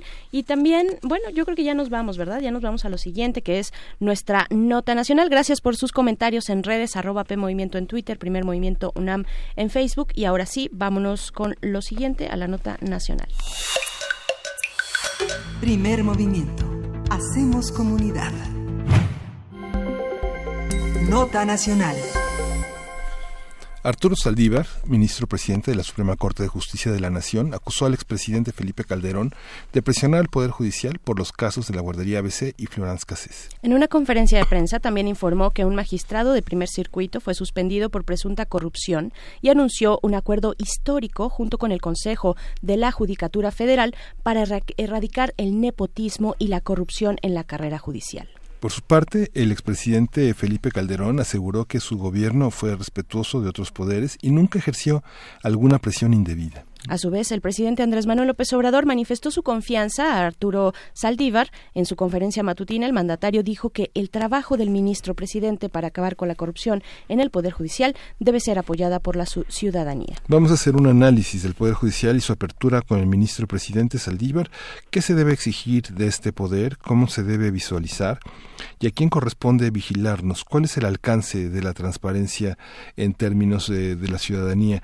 Y está con nosotros el doctor Octavio Martínez Mijer. Él es licenciado en Filosofía por la UNAM, maestro en Filosofía Moral y Política por la, UNA, por la UAM y actualmente es profesor de Historia del Derecho y de Filosofía del Derecho en la Universidad del Claustro de Sor Juana. Su investigación ha estado enfocada en el desarrollo de un modelo de Estado de Derecho en el que se reconozca la importancia de la lucha política para su realización. Bienvenido, este Octavio Martínez. Muchas gracias, gracias por la invitación. Al contrario, Octavio, pues ¿Qué decir? ¿Qué decir en todo este marco de cosas que se han sucedido en las últimas semanas, en los últimos meses? El ministro presidente dando declaraciones muy visible en los medios de comunicación, eh, por un lado, por otro lado también, pues estos señalamientos de eh, hacia el poder judicial, un poder judicial que percibimos como opaco, como poco accesible a la ciudadanía ¿qué tendríamos que estar observando? ¿Cuál es tu lectura, digamos, panorámica de todo este momento? Bueno, yo lo que creo es que es un momento atípico, lo que ha, estado sucediendo es atípico, es lo primero que habría que mencionar, es decir, al poder judicial que estamos acostumbradas, acostumbrados, es a un poder judicial que opera pues en una especie de torre de marfil o de castillo donde nosotras, nosotros no podemos entrar ni entender ni saber nada. Por nosotras, nosotros me refiero pues a los ciudadanos, ciudadanas de, de a pie, por decirlo de alguna manera, quienes no estamos versados en el lenguaje jurídico tecnificado, quienes no estamos versados en las formas en las que se puede entrar a un edificio a un edificio judicial. Entonces es, es una cuestión atípica y yo diría que mi lectura es que está sucediendo un cambio en la, en la concepción que algunos jueces, algunas juezas tienen del propio Poder Judicial y está sucediendo un cambio también en el, en el gremio jurídico sobre su como autoconcepción, su percepción interna. Es decir, creo que poco a poco han ido entendiéndose más como actores públicos que como actores de una especie de gremio aristocrático, imparcial, iluminado, que debe actuar como por fuera de la sociedad. Esa sería como una lectura preliminar yo, yo diría eso. Y solo como paréntesis, tocas un punto clave de inicio que es el lenguaje judicial. ¿no? Que ese ya de entrada significa una barrera para los ciudadanos, las ciudadanas, los que nos queremos acercar a ver un proceso judicial y de pronto la terminología, pues ya desde ahí es un eh, eh, es un obstáculo, ¿no? Yo diría que es algo más que un obstáculo, De es, una como, uy, ya mejor ni me meto. es ¿no? una imposibilidad. Sí. La, la verdad es que es un, es un lenguaje técnico eh, trabajado como por siglos y que tiene como, como una tradición muy, muy particular y que, y que siempre ha estado diseñado, digámoslo claramente, para evitar como, como la interferencia, entre comillas, o la, o la visibilidad de, de otras personas. O sea, tiene esa función. Puede ser que no sea explícita, claro que no está en la Constitución, claro que no está en ninguna ley. El lenguaje jurídico será así para que nadie entienda. Pero hay un, un consenso interno que apunta a eso. Eh, Creo que es más que un obstáculo, es verdad, una verdadera barrera. Claro. Esta, esta visión de la, de la transparencia eh, del lenguaje judicial, pues está a cargo de muchas organizaciones que pugnan porque eso sea claro, sea traducible. Y por otra parte están los medios que hacen traducibles, aunque o nuestra compañera Berenice Camacho que está en- empeñada en esa tarea de hacer traducible y de hacer legible ese, ese mundo judicial junto con otros periodistas, eh, pues es una responsabilidad en la que debemos de confiar en los medios y debemos de confiar en las organizaciones. No queda, no queda otra, porque las consultas públicas son de muy difícil elaboración para una persona que pues se dedica a otras cosas que no sean el derecho. Claro. Sí, sí, sí. Sí, por el momento, o sea, pareciera que es- esas son las vías de como de apertura al lenguaje judicial o al lenguaje, yo diría al lenguaje jurídico, sí, sí son dos cosas, Sí. pero al lenguaje jurídico en general. O sea, sí, medios de comunicación y organizaciones de la sociedad civil, ONGs, como le queramos decir, son por el momento las dos vías con las que una ciudadanía más amplia podría ir, y- irse acercando al derecho. Pero eso no tendría por qué ser necesario. Ujú. O sea, en la medida en la que vivimos en un Estado democrático, supondríamos que la- las leyes, nuestro ordenamiento jurídico, tiene que hablar nuestros problemas y tenemos que ver reflejado nuestro rostro en, en, en los ordenamientos jurídicos. No tendríamos por qué necesitar a alguien que nos tradujera qué dice una legislación, qué dice un acuerdo del Consejo de la Judicatura, qué dice mucho menos, qué dice una, una sentencia de la Corte. Creo que no deberíamos necesitar eso. Por el momento político es necesario eso. Me parece que el objetivo último es que eso fuera, que no se necesitara de medios que te tradujeran. Y estamos viendo a un ministro presidente pues presente en los medios, comunicando, expresando sus opiniones, sus posturas políticas, señalando también graves momentos y graves cualidades eh, o características del Poder Judicial como la corrupción. Ya en otros informes Sociedad Civil también ha hablado del nepotismo al, al interior del, del Poder Judicial.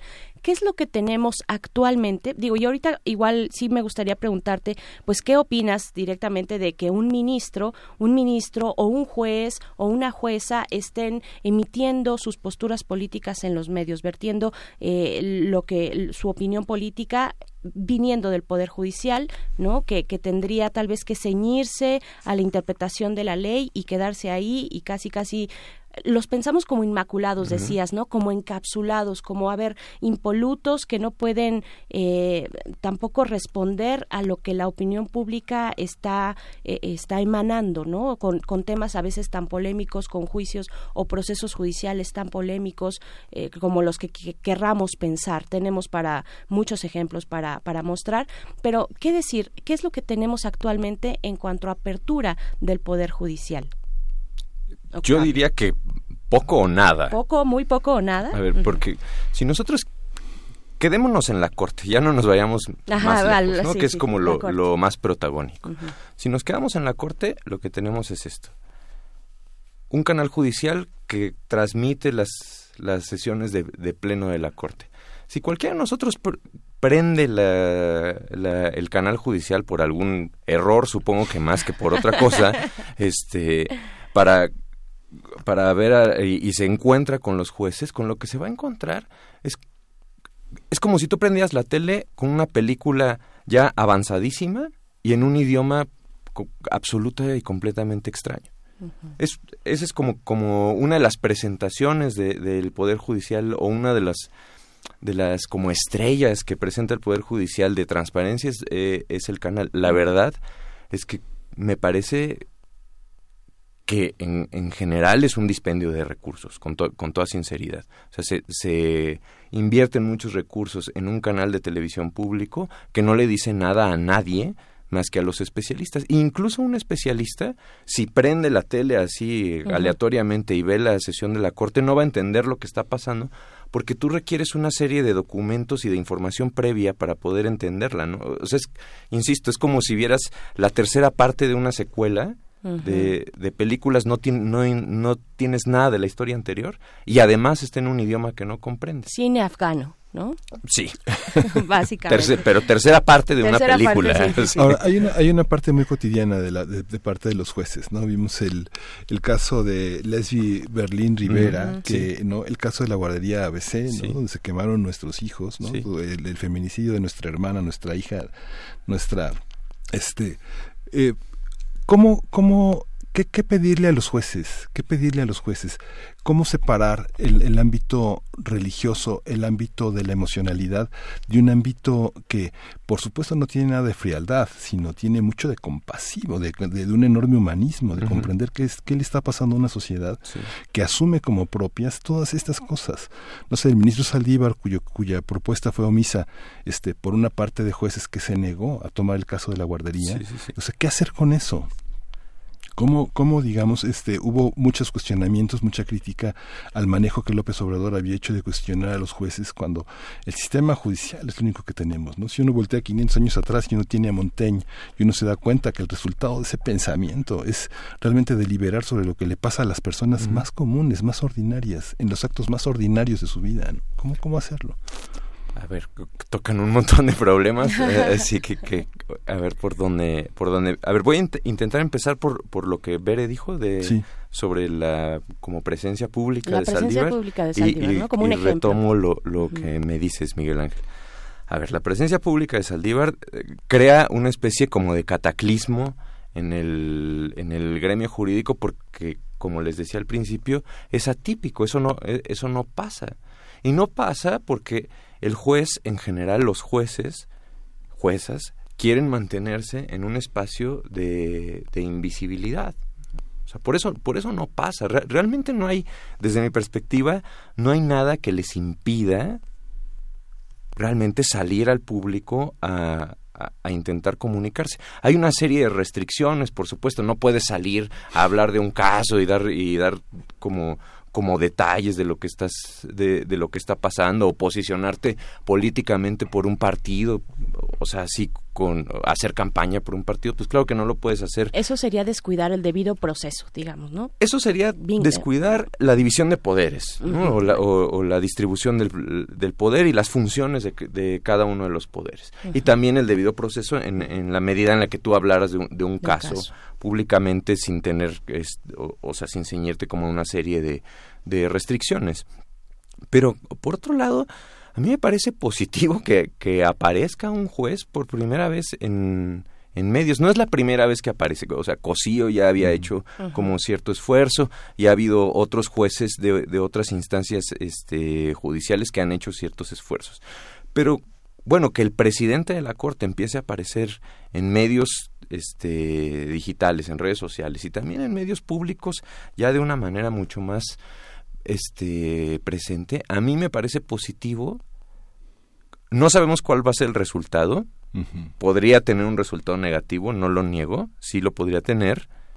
Que el presidente de la Corte de pronto se volviera en una especie de, de nuevo personaje político y, que, y que interfiriera ciertos procesos eh, judiciales, sí podría tener un, un, mal resultado, pero de inicio veo positivo que haya un cambio, que haya una intención, el propio aparecimiento habla de una intención de reentender la forma en la que el poder judicial se comunica con la ciudadanía. Y ahora voy a lo que a lo que dice Miguel Ángel, qué hacer es como el momento leninista del programa. Ah. pero pero antes de antes del desenlace, porque sé sí, qué hacer sí. y hacia dónde y qué dijo Montaigne y, y, y cuál es la función de un juez o de una jueza, eh, pues justo, yo creo que hay mucho que rascarle a la cuestión de el presidente, el ministro presidente saliendo a los medios y declarando cosas, ¿no? Hay, hay todavía mucho que rascarle ahí. Que eh, tú lo ves como positivo. Yo creo también, eh, como completa inexperta en el tema, también lo veo como positivo. Me gusta ver ahí al ministro abriendo eh, el, el, panorama, digamos, de la corte, de, del Poder Judicial, porque no tenemos otras vías. Yo lo que te pregunto es, ok, sí, en este momento está bien, pero ¿será que el ministro está eh, cubriendo, supliendo, entrando en, en un hueco que, que, que, que, existe, que existe, que es el hueco de la transparencia, de la rendición de cuentas del Poder Judicial? O sea, me gustaría ver eh, que tenemos, eh, digamos, las vías ya instrumentadas eh, para que el Poder Judicial pueda rendir, rendir cuentas a la ciudadanía y no necesariamente, no necesariamente ver a un ministro que de, de motu propio salga y diga esto es lo que está pasando con el Poder Judicial. O sea, ahí un poco tú ves una relación, este ministro está eh, cubriendo esos baches que tiene el Poder Judicial de transparencia y rendición de cuentas. No, no estaría seguro de que, uh -huh. de que él esté cubriendo ese hueco. Me parece que él está buscando un, un papel protagónico. O sea, él está buscando transformar. La, la, forma en la que en la que vemos la corte. Sí. No estoy seguro de que esté cubriendo el hueco. Es decir, si entendemos transparencia, rendición de cuentas como algo más complejo que solamente como presentar los documentos que te pediría la Auditoría Superior de la Federación o los documentos que por ley tienen que estar en tus páginas de Internet públicos. Si lo entendemos como algo que requiere de un proceso de participación ciudadana, de interacción, tal, puede ser que ahí sí estuviera cubriendo una, un, una especie de hueco, pero sería un poco complicado. O sea, si esa fuera su visión, como yo, yo, el gran juez, el juez Hércules de Dworkin, uh -huh. así tengo que cubrir un espacio que el gran poder judicial no ha, no ha cubierto, eso sí, se, vaya que sería muy, muy, muy problemático. Yo pienso que él está... Uh -huh mi lectura por el momento es un poco difícil de decir porque es algo como muy nuevo y que ha sido muy estrepitoso, además, especialmente a partir del intercambio entre él y, y Felipe Calderón. Sí. Es un poco difícil de leer así a, a, este, a bote pronto, pero yo tengo la impresión de que él quiere transformar la, la forma en la que se ha presidido la Corte y que está pensando la presidencia de la Corte como algo que requiere cierta acción política. -huh. Y que está dejando ahí como una, una especie de precedente para quien, para quien venga. Esa sería mi para lectura por el momento. Heredarlo. Sí cubre un poquito de huecos, pero no, creería que, que ahí hay como, como, sería muy, me resultaría muy peligroso pensar que esa es su lectura. Uh -huh. Es que pareciera como que hay un combate entre cínicos e hipócritas, ¿no? De que de decir, este, pues si siempre había sido así, no se habían quejado. Ahora se quejan porque parece que se, se, descorrió el velo de la hipocresía. Sí. Pero todos somos iguales. Pareciera que el mensaje es ese. El, mensaje de Calderón es, pues todos son Felipe Calderón. ¿no? O sea, es así Sí. como todos somos Salinas, ¿no? Pareciera que es eso, ¿no? Sí, sí, sí. A veces ese es parte del discurso o de, o de la discusión política que estamos teniendo. Es-. Pero a ver, también, también mencionabas algo muy interesante, Octavio, eh, el, el carácter político de la Corte, el carácter político del Poder Judicial, que de pronto eh, pues lo tenemos lejos de nuestro alcance, pensamos que son jueces y juezas que solamente se guían por el criterio, digamos, la interpretación de la ley y que ahí no existe ninguna otra cosa más que pues no sé, no sé que exista porque no tenemos acceso, pero yo supondría que la lectura de la ley y su interpretación para ciertos casos, para, para los casos que se presentan, ¿no? ¿Qué decir del carácter político de, eh, el, del Poder Judicial, en este caso específico, la Suprema Corte de Justicia? ¿Hasta dónde tendría que, que, que, eh, expresarse y hasta dónde estaría cruzando el límite, por ejemplo, de, el, de, de- de los otros de los otros poderes, ¿no? De la Unión. Sí. A ver, ahí. Ah, Esa es una controversia de, de larguísima, este, una polémica de larguísima tradición, en, eh, tanto en filosofía política como en filosofía del derecho. Y a ver si lo que digo no me causa que, este, que algún entogado aquí afuera me, me, este, Con- me agarre a gritos, sí, ¿no? con antorchas Pero- aquí afuera de Radio UNAM. A ver, este, yo diría lo siguiente. Si los ministros, ministras de la Suprema Corte son los últimos guardianes de la Constitución,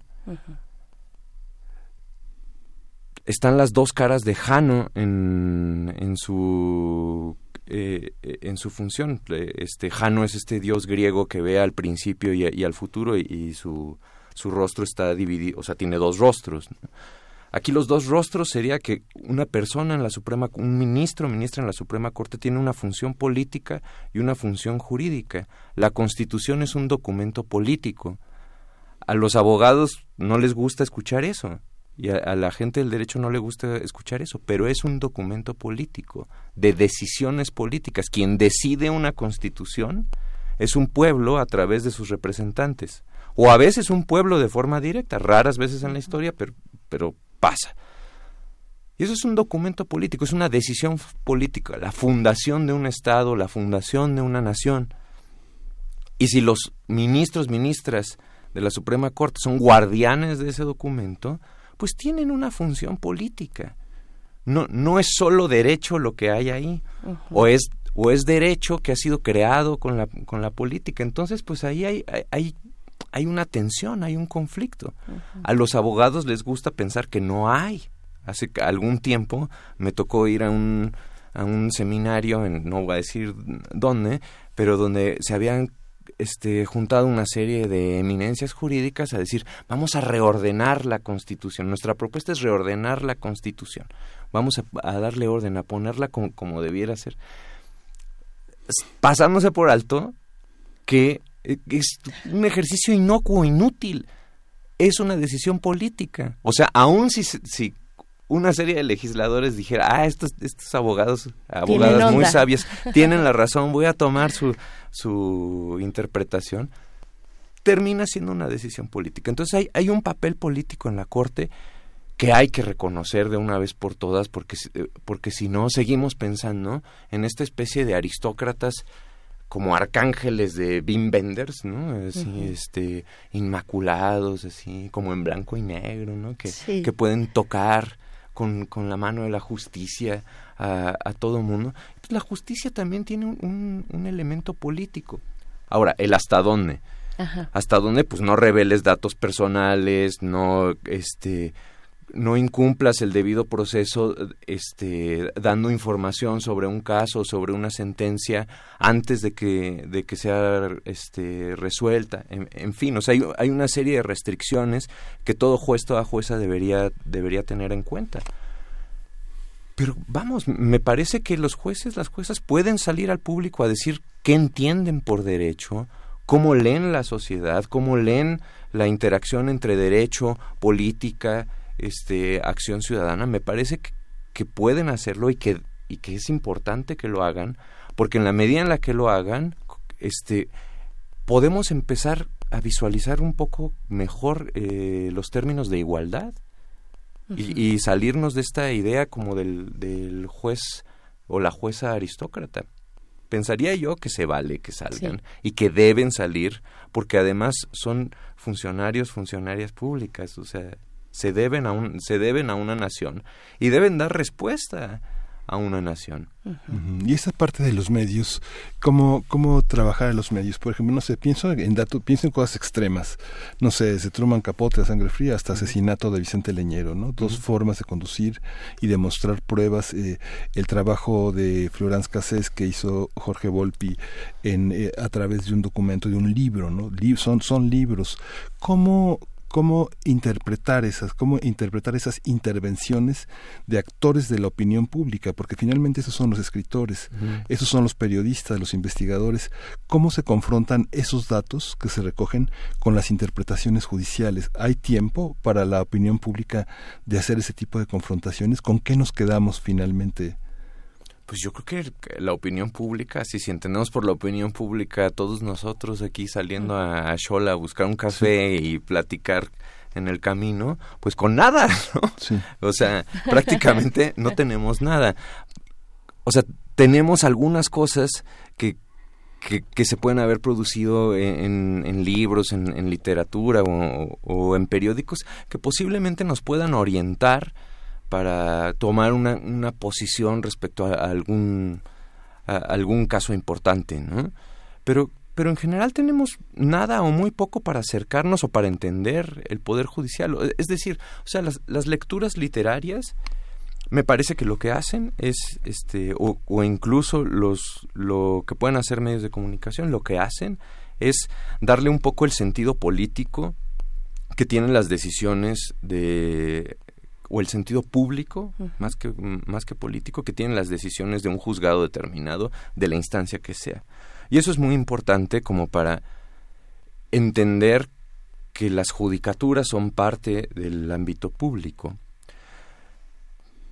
pero aún, a- o sea, hasta eh, ese sería el límite que, que tenemos. Todo lo demás es completamente oscuro. O sea, cual- este, si alguien de, de sus radioescuchas ha leído este, el proceso de Kafka, me entenderá perfectamente. que eh, esa es la sensación que tenemos todas y todos ant- ante la ley, el, el famoso cuento de, de Kafka. O sea, tú, tú llegas a un edificio, este, un guardia te dice no puedes pasar, aquí siéntate, la ley vendrá por ti algún día y el, y el tipo termina muriendo esperando que la, que la ley llegue, ¿no? O sea, hay, hay una barrera como muy grande, Qué creo. fuerte, sí. Sí, por supuesto. Mira, acá eh, precisamente nuestra audiencia te nos comenta Mayra Elizondo. Yo estoy convencida de que todos deberíamos entender mejor el lenguaje judicial, ya dices tú jurídico, ¿no? Eh, ¿Cómo le hacemos, cómo le hace un ser común como yo para iniciarse en aprender y tratar de entender? Eso es lo que nos pregunta y nos manda saludos, ¿no? Dice pediría alguna guía muy operativa al respecto. ¿Se ha hecho la guía operativa respecto al lenguaje judicial?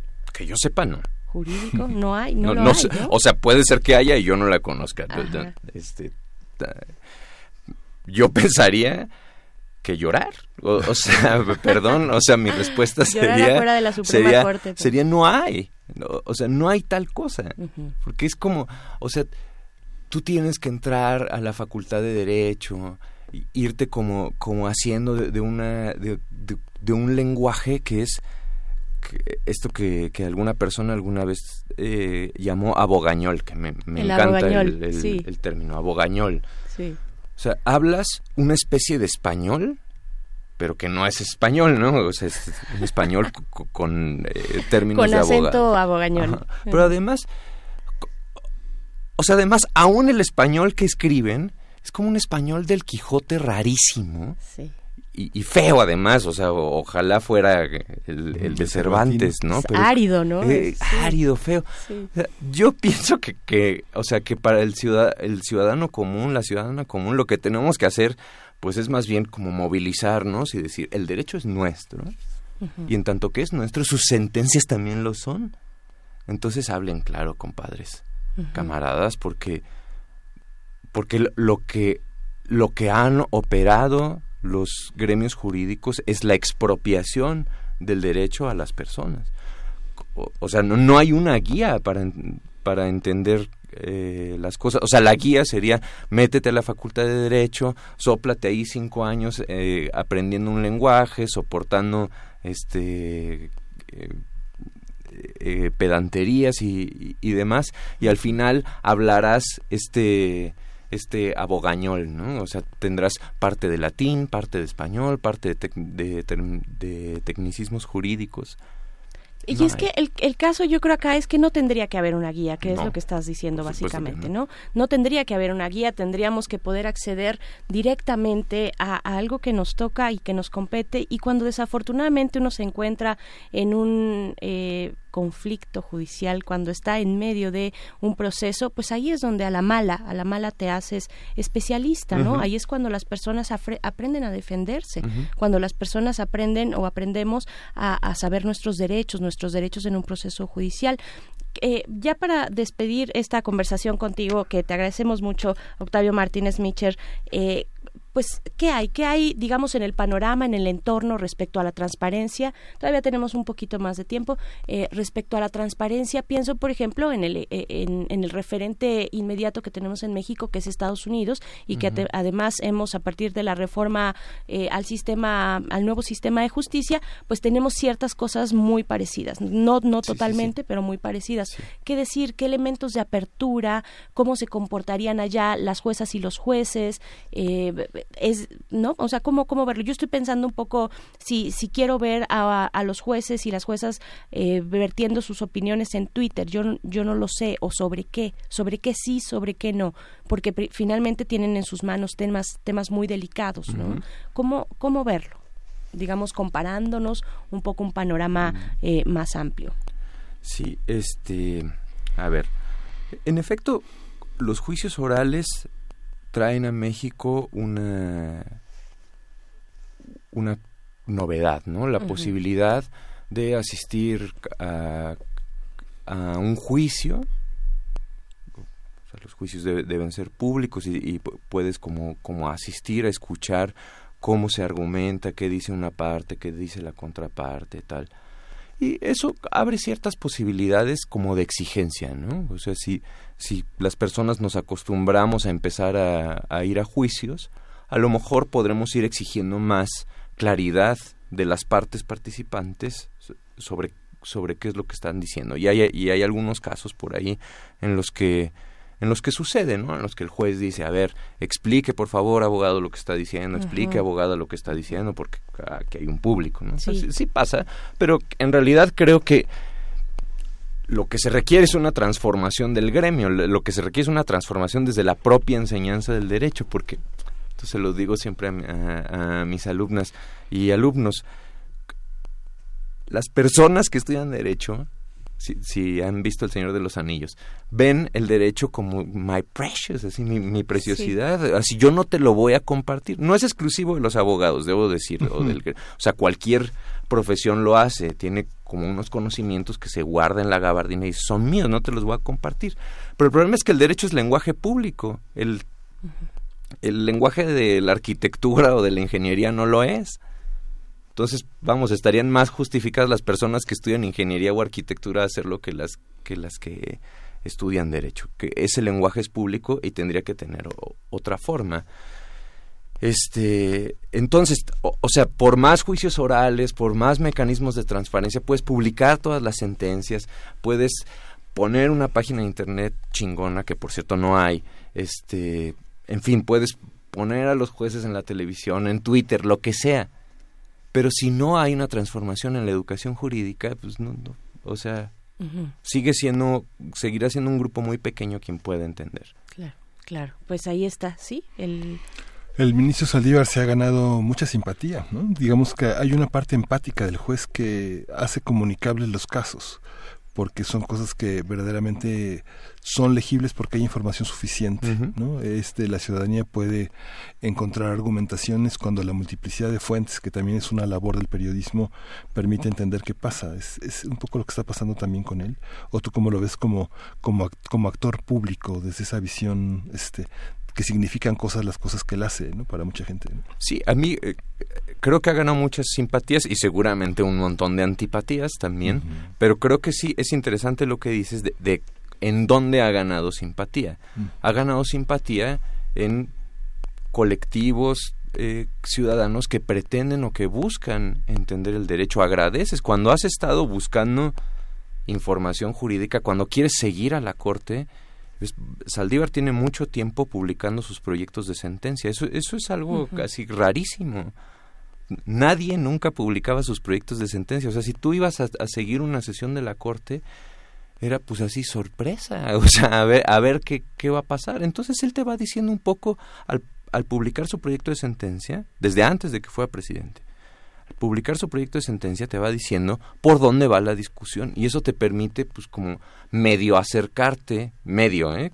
O sea, no, no, no suple el asunto, pero medio acercarte un poco, un poco al problema. A mí me parece, insisto, positivo que haya presencia como es nuevo y como no y como no hay nada que realmente lo, lo regule o lo, lo o, o, lo limite uh -huh. bueno, hay una serie de restricciones constitucionales por, por supuesto pero pero vamos es, es, tan nuevo el asunto y de pronto ha, ha, tenido tanto poder mediático pues que no sabemos dónde pueda terminar puede terminar muy mal sí puede terminar muy mal esperemos que que no que sirva para como fomentar el conocimiento jurídico, el diálogo sobre el derecho y tal, y que tengamos otro otro panorama. Y eso que dice Octavio es, es fascinante porque finalmente el juez es un sujeto, ¿no? Y, y, y, la alta moralidad del argumento queda en evidencia ahí, ¿no? Uh -huh. Entonces es que no hay manera de ocultar quién eres como juez, ¿no? Por más que los tecnicismos te enmascaren, no hay manera, es el sujeto el que habla, ¿no? Sí, sí, Así sí. Es. Bien, pues, uff, qué, qué, qué buena charla, qué buena charla, Octavio Martínez Micher. Eh, pues ojalá pues, seguir, seguiremos viendo a ver si esto fracasa o no, llega a buen puerto o no.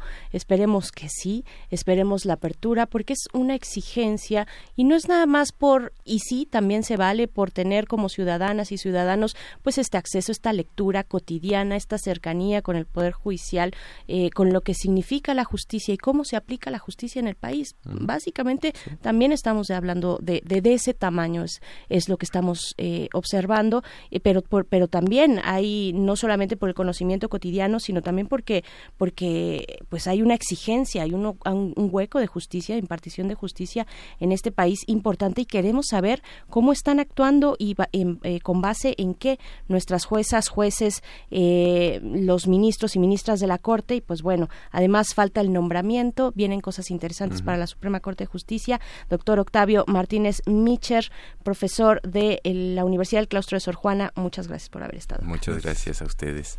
Pues bueno, vamos a ir con música, algo de ska, algo de ska para despertarnos en este en este lunes. La canción es La Trova, La Trova en, en, en clave de ska. Pues vámonos con esto. Ricos son ska.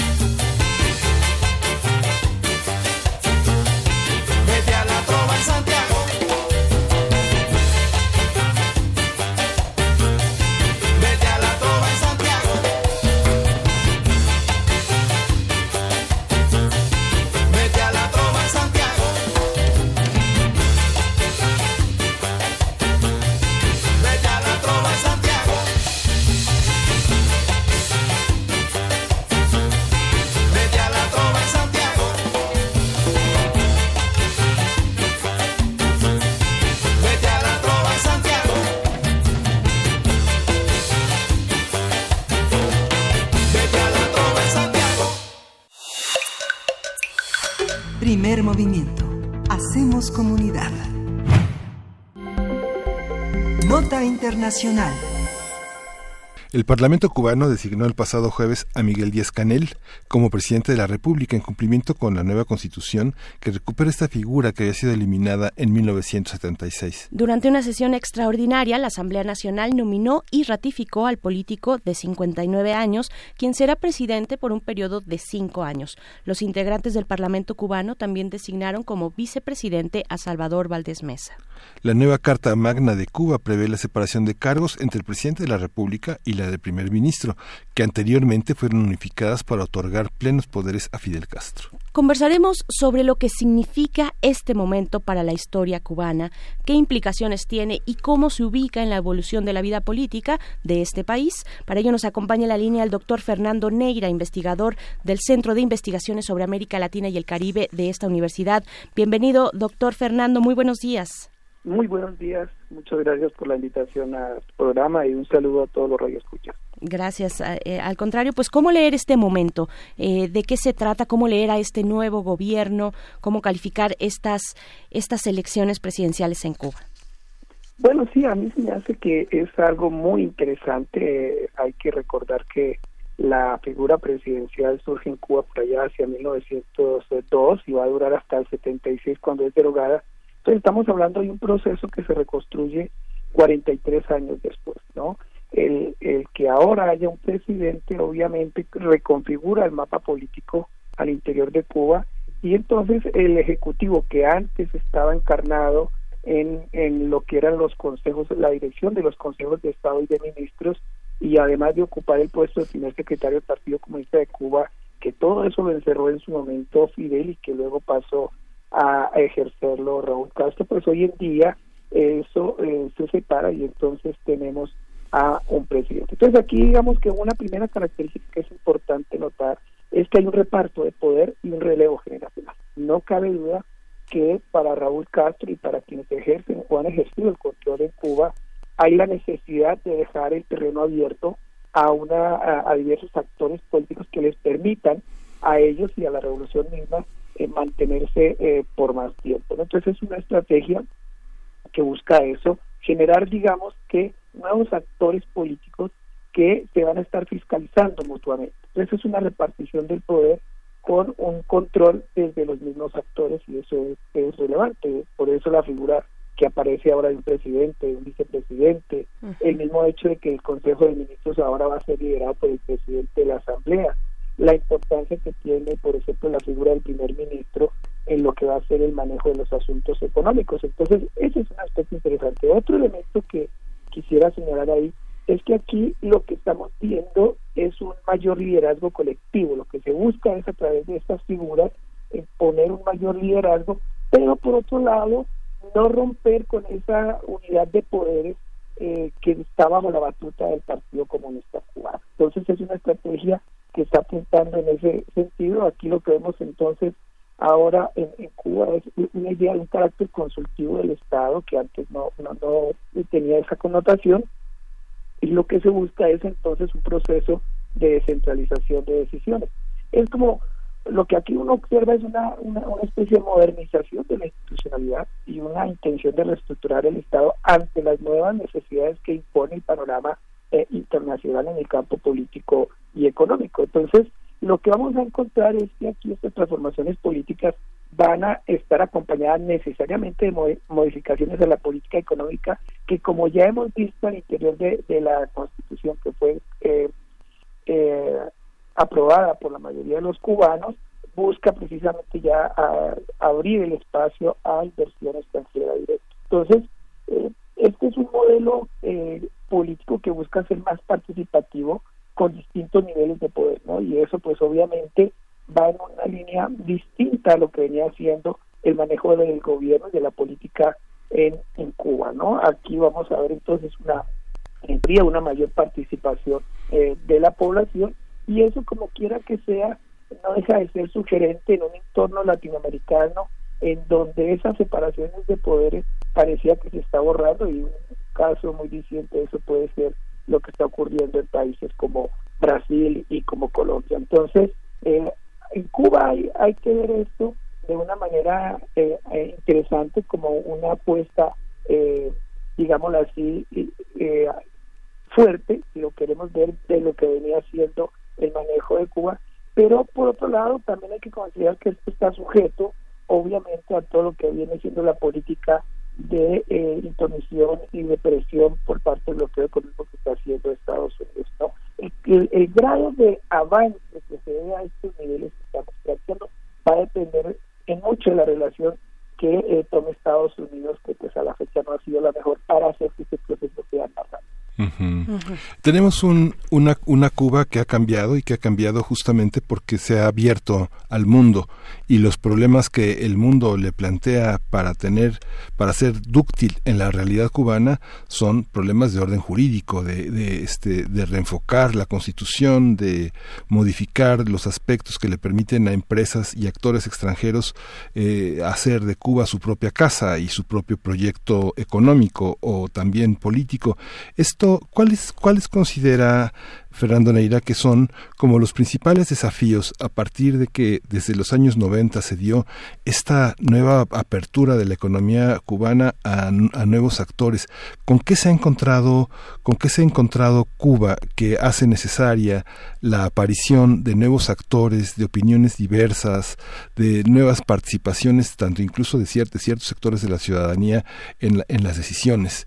Porque han intervenido en la vida cotidiana, han llegado españoles, han llegado alemanes, han llegado italianos e incluso norteamericanos que hacen de Cuba su casa y que, y que le plantean problemas de los espacios que ellos consideran problemas de la libertad, del mundo libre, ¿no? Y que, y que contrastan con algunas visiones pues muy, muy, muy normadas en defensa de la revolución cubana. ¿Cómo lo ve usted? ¿Cuáles son esos desafíos? Bueno, mira, yo creo que, que uno no puede entender lo que está pasando en Cuba si no mira también lo que está pasando a nivel mundial. Eh, es un hecho que lo que ha sido eh, la reorganización en eh, política a nivel internacional con el papel que tiene hoy en día eh, Rusia, lo que ha, lo que ha sido el empoderamiento del gobierno chino, la misma actitud que ha tenido el gobierno americano, especialmente si consideramos lo que hizo eh, Barack Obama cuando restableció relaciones con Cuba. Entonces, estas son dinámicas internacionales que obviamente el gobierno cubano no puede desestimar porque tiene que ir acorde a estos nuevos tiempos. Entonces, ahí hay un alineamiento a la, dinámica internacional que obliga a Cuba a entonces tratar de enderezar todo lo que tiene que ver con su política y todo lo que tiene que ver con el manejo de la economía.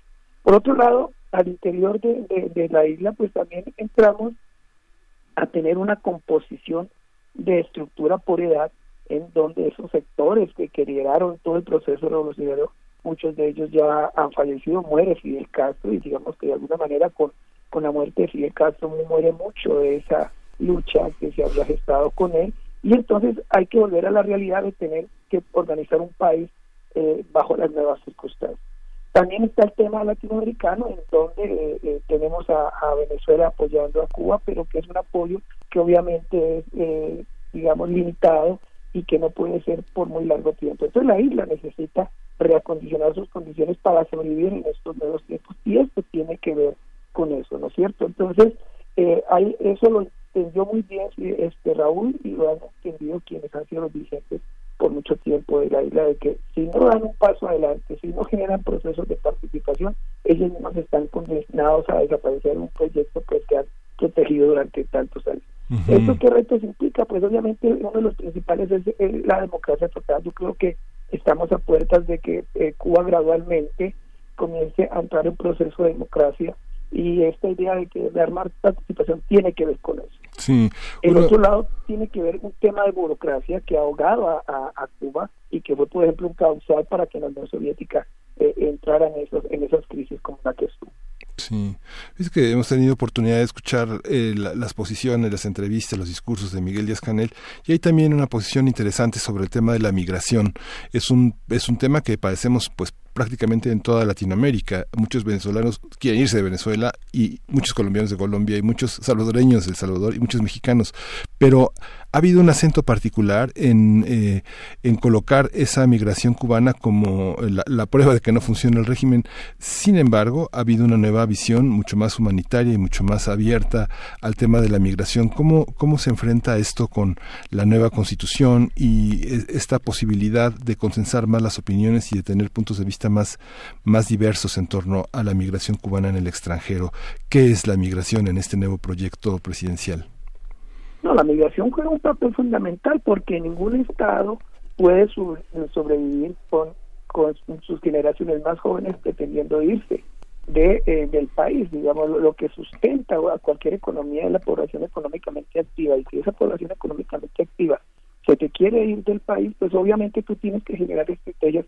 Eh, uno, para eh, tratar de mantenerlos e incorporarlos en el aparato productivo y eso eh, requiere entonces cambiar la estructura que venía, se venía dando. no Yo creo que ahí Cuba tiene un problema muy delicado en términos de cómo eh, volver la, isla como una opción para estas nuevas generaciones y eso solo lo va a poder hacer con un cambio de política en general y de política económica. Por otro lado, en ese sentido, lo que se ha venido haciendo también con el tema migratorio es tratar de darle mayor valor al tema de la remesa.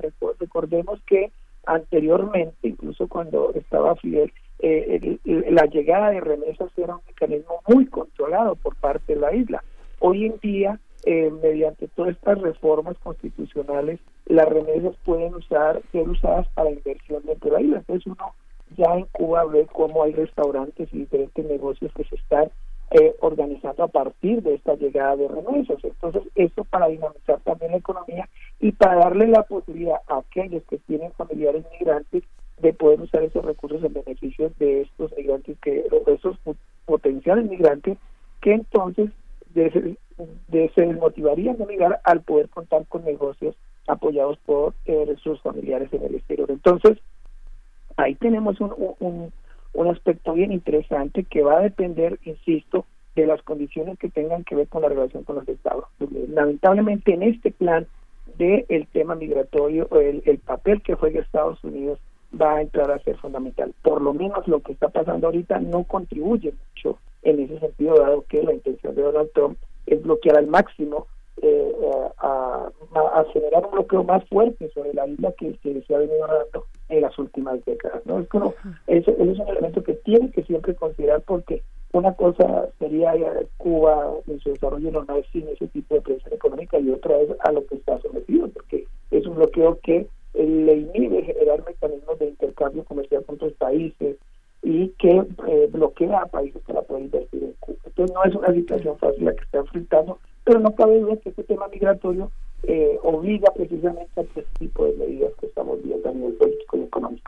Claro, pues ahí está, en ese punto se encuentra la isla eh, entrañable, además eh, la República Cubana. Doctor Fernando Neira, pues estaremos pendientes de cómo avanza, de cómo eh, sigue el curso de este nuevo periodo, de este nuevo, esta nueva presidencia a cargo de Miguel Díaz Canel. Le agradecemos mucho este comentario para la audiencia de Primer Movimiento. Muchísimas gracias. No, a ustedes muy amables por la invitación y saludos a todos. Muchas gracias. Bueno, nos despedimos ya, son las nueve de la mañana. Gracias a la radio Nicolaita, nos encontramos con ustedes el día de mañana. Vamos a hacer eh, la pausa del corto de la hora y volvemos a primer movimiento. Síguenos en redes sociales. Encuéntranos en Facebook como Primer Movimiento y en Twitter como arroba PMovimiento. Hagamos comunidad.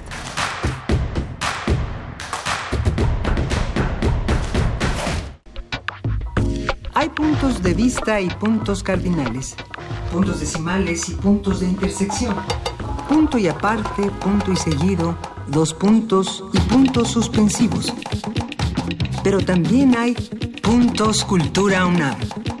Con ellos, los universitarios podrán asistir a las actividades artísticas que organiza la UNAM a partir de este agosto, cada uno de los 350.000 alumnos inscritos en la Universidad Nacional Autónoma de México contará con 500 puntos Cultura UNAM, que podrá canjear por entradas a conciertos, funciones de danza, teatro y música, así como libros o revistas de la UNAM. Inscríbete en comunidad.cultura.unam.mx.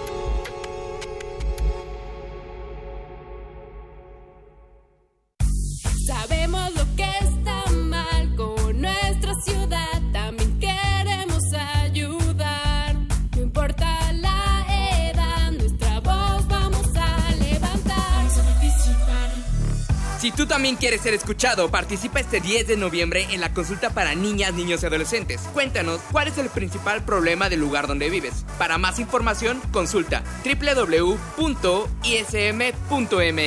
Instituto Electoral, Ciudad de México. ¿Te ofrecieron un trago o un cigarro? ¿O un churro? Natacha. Y te dijeron que no pasa nada. ¿Seguro que no pasa nada? Antes de entrarle, deberías saber lo que las sustancias adictivas pueden causar en tu cuerpo. ¿O te gusta andar por ahí con los ojos cerrados? Mejor llama a la línea de la vida de Conadic 800-911-2000 cualquier día a cualquier hora. Aquí te escuchamos. Juntos por la paz. Estrategia Nacional para la Prevención de las Adicciones. Gobierno de México. El telón acústico vuelve a levantarse en el tablado del cuadrante radiofónico para que las voces histriónicas repitan las mejores historias de un escenario invisible. Radio UNAM te invita a reescuchar los mejores radioteatros de su fonoteca en el programa Aventuras Soníricas, dirigidas por Eduardo Ruiz Aviñón, con textos de Elena Garro, Carlos Olmos, Vicente Quirarte, Roberto Coria, Frederick Durrenmatt, Edgar Allan Poe, Mary Shelley, William Polidori, H.P. Lovecraft, Bram Stoker, Samuel Beckett, Jack London, Herman Melville, entre otros. Todos los sábados a las 20 horas por el 96.1 de FM, Radio UNAM, Experiencia Sonora.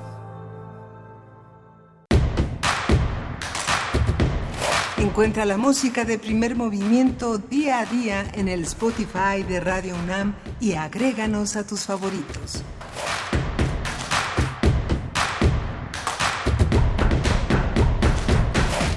Muy buenos días, estamos de vuelta. Aquí en Primer Movimiento estamos en cabina. Eh, Miguel Ángel Quemain, ¿cómo estás? Buenos días. Hola, Berenice Camacho. Buena Pues- charla, pues, ¿no? ah, Buena charla, agitado. Mu- muchas, eh, muchas reflexiones eh, de una manera muy muy aleccionadora, muy orientadora sobre el destino y los problemas de Cuba y sobre el tema de la, de la Suprema Corte, de la actividad de los ministros y de esto que, que, que Octavio Martínez llamó la expropiación del derecho a los ciudadanos, que, es, que es algo pues muy fuerte, muy preciso, muy, muy interesante sobre lo que tenemos que reflexionar profundamente. Así es, precisamente, y de esta conversación con Octavio Martínez Michel, eh, pues nos han llegado muchos, muchos comentarios. Nos dice por aquí Alfonso de Alba Arcos, la jerga jurídica árida y francamente fea está ahí con toda intención. Pretende manejar excluyentemente la razón de su existencia, la impartición de justicia. También por acá David Ulises Lozán dice, el lenguaje es importante, abogado se ha transformado, el abogado se ha transformado en un término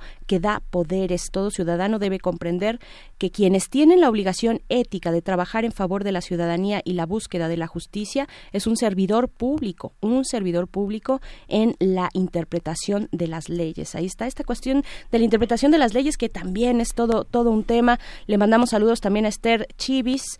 Este dice, por eso yo estudié ingeniería, esas leyes son universales, fáciles de entender. Bueno, fáciles entre comillas, Esther, muy entre comillas, pero bueno, Magnolia Hernández nos dice, tráiganse unos quesos, tráiganse unos quesos y buen. Viaje al estado más hermoso de la República. Saludos, Magnolia, y es que mañana estaremos transmitiendo desde Chihuahua, desde la Universidad Autónoma de Chihuahua, que nos abrió sus puertas, nos invitó para que fuésemos allá, el equipo de primer movimiento, a transmitir el día de mañana, así es que estaremos por allá, estaremos por allá este, con, con toda la comunidad universitaria de Chihuahua. Y pues bueno, muchos más comentarios nos dice por acá.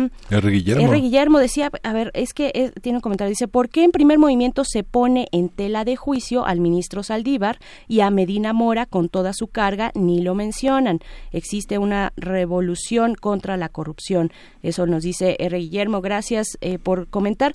Pues toda la, semana pasada toda se la estuvimos dedicando y se la dedicaremos eh, con el tema de la terna, que ese es otro tema, me parece. O sea, sí, eh, por supuesto, corren en bandas que van paralelas. En algún momento se, se llegan a tocar, por supuesto, se hace mención de la corrupción y eso yo creo que es algo que se le se celebra esa postura de apertura que tiene el ministro presidente Saldívar eh, hacia la corrupción en el Poder Judicial, pero otra cosa es la designación de un nuevo ministro o ministra, queda el hueco ahí y el tiempo de la Corte sigue corriendo y tienen que revisar casos importantes como siempre son los que llegan a esta a este alto tribunal del país, pero sí le hemos dedicado a Medina Mora, cómo no, todo el procedimiento de designación este y, poner en tela de juicio yo creo que es más bien evaluar lo que está ocurriendo eh, con el ministro Saldívar, el parámetro que está poniendo. Lo decía nuestro invitado Octavio Martínez Michel, decía, bueno, esto, esto no tiene precedentes, no hemos visto antes a un ministro y menos un ministro presidente que salga, digamos, en tribuna pública a dar sus posturas políticas.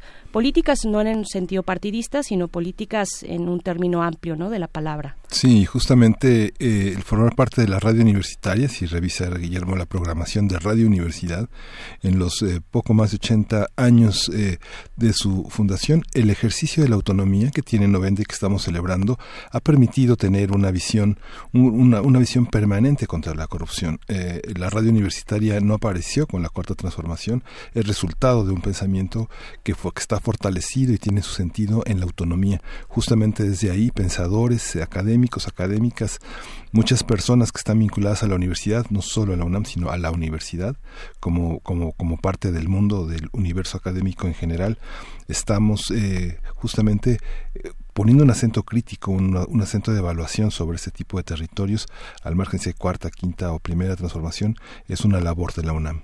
Así es, así es. Pues bueno, gracias por sus comentarios. Vamos a hacer ahora un enlace hasta el Festival Internacional Cervantino. Síguenos en redes sociales. Encuéntranos en Facebook como Primer Movimiento y en Twitter como arroba PMovimiento. Hagamos comunidad.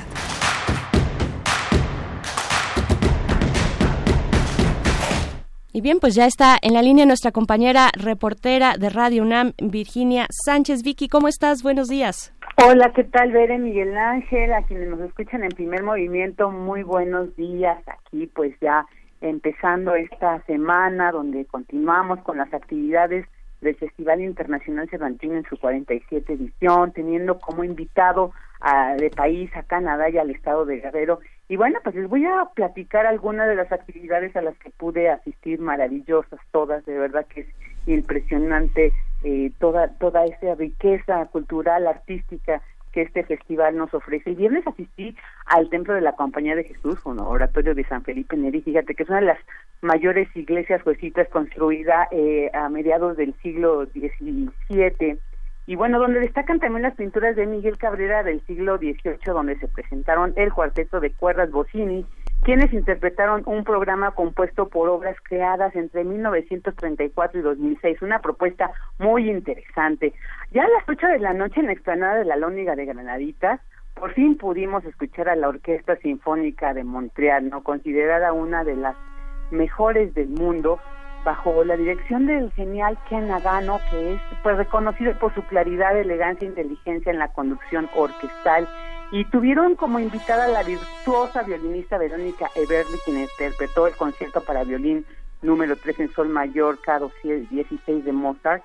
Definitivamente una noche inolvidable donde la ovación del público pues hizo regresar a Nagano más de tres veces a agradecerlo. Después de ir de este concierto en la Lóniga, pues me transporté al parque conocido como Pastitos, donde a ritmo de hip hop, desde la montaña de Guerrero, se presentó Ometle, Teotla, esto que significa en agua, no esta fuerza dual, no hay no es de deidades, sino precisamente es como este llamado que a veces incluso en los temas cales, ¿no? Decimos Ometl. Este dueto que a través de la música pues buscan mantener sus raíces, me señalaban que pues eh, este proyecto se creó a partir de que un paisano se fue a Estados Unidos y empezó ya a cantar en Mixteco, ¿no? Pero se les hizo muy complicado, Pinky se llama, entonces ya les dijo pues tienen la consigna de escribir rap en su lengua originaria para ellos dicen, bueno, nosotros a través de la música en la montaña de Guerrero que se caracteriza por esta violencia, es, una, es un lugar, como bien señalaban, hermoso, pero lamentablemente, pues el crimen organizado ha desatado una violencia y ellos a través de la música pues buscan generar conciencia porque consideran que la música y el arte es lo que va a cambiar al mundo.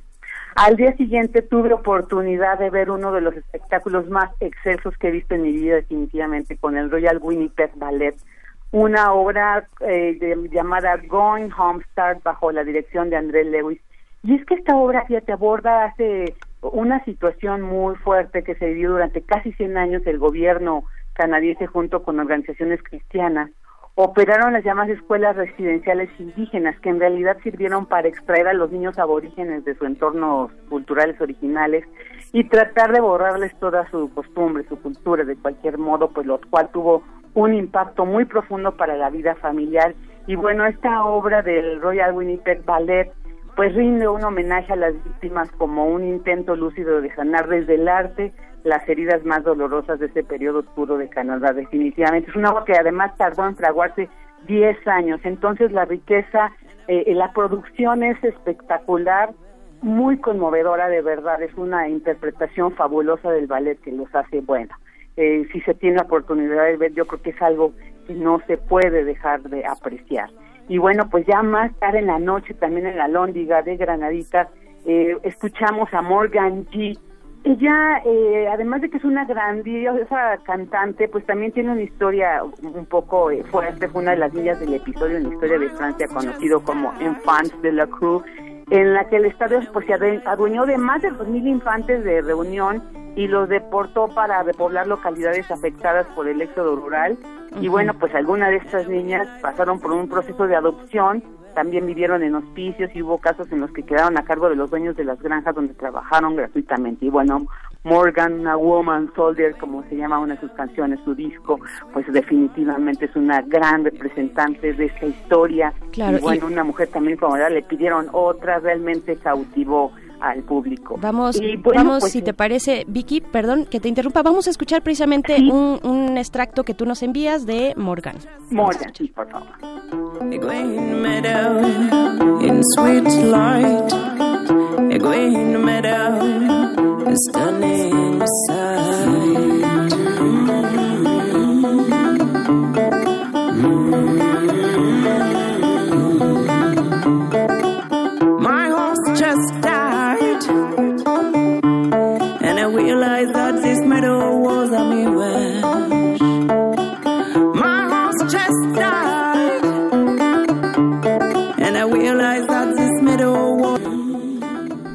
Pues Morgan ella bastante, acompañada bastante por un bajista, un guitarrista, percusionista y ella que inter- eh, eh, toca, ejecuta el, el banjo.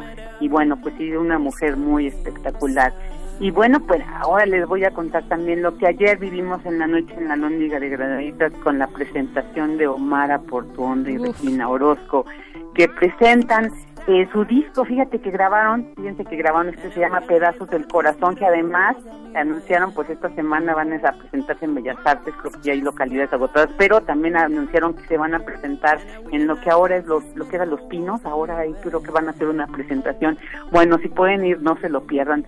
Ver a Omara Portuondo, Fíjense que además eh, comentaban, iba a haber una conferencia de prensa, no se pudo porque Omar está un poco delicada de salud, pero verla en el escenario cantar como canta, bueno, eh, realmente el- se demuestra porque es una gran institución de la canción cubana y bueno del mundo. Así que estuvieron ahí con unas imágenes también muy curiosas. Y ellos como la personalidad que es de Regina no que es muy eh, exitosa no cuesta que la, la el cabaret la comedia le ha dado pero también como una gran intérprete que es. Y bueno ellas eh, con pedazos del corazón canciones de Agustín Lara. Y muy, muy interesante esta noche. Y bueno pues hay muchas actividades también el día de a partir del día de hoy. Hoy lunes baja un poco la cantidad de presentaciones yo creo que se recuperan pero ya hoy en la tarde en la noche empiezan a haber otra vez muchas actividades. Y pues también mencionarles de, exposiciones como la que se encuentra en la Universidad de Guanajuato que se llama una, eh, una exposición colectiva compuesta por cinco ejes temáticos que es origen y destino, desplazamiento, límites y cruces, lo que permanece y promesas por cumplir. Eh, no olvidemos que el eje temático de esta edición pues es migraciones y entonces también pues en torno a este tema es que se realizan también muchos eh, eh, de estos espectáculos, muchas de estas obras y sobre todo pues, también de estas exposiciones.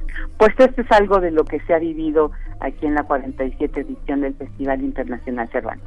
Pues no has parado. Sí, no, te, te envidiamos profundamente, Vicky, porque es qué cansado, está pero realmente es, es, es fabuloso. Es fabuloso. Es puro placer, pero también hasta, hasta el placer cansa, ¿no? Sí, a veces cansa, definitivamente, pero es padre cansarse así. Sí, sí, y estarás ahí hasta el día de mañana, Vicky, Hasta todavía. el día de mañana, yo les reporto hasta el día de mañana Perfecto. y bueno, pues ahí trataré de, de compartirles lo, lo más que se pueda. Bueno, Gracias. pues síguela pasando bien ya en estas últimas horas que quedan de este para ti, para ti de este Festival Internacional Cervantino que se va hasta el 27 de octubre y pues por acá mañana te estaremos escuchando. Vamos a, sonar también un extracto de Omar Portuondo precisamente para despedirte Vicky y pues te mandamos un abrazo. Yo Gracias. también les mando un abrazote a todas y todos. Gracias. Vamos a escuchar. Tú me quieres dejar, yo no quiero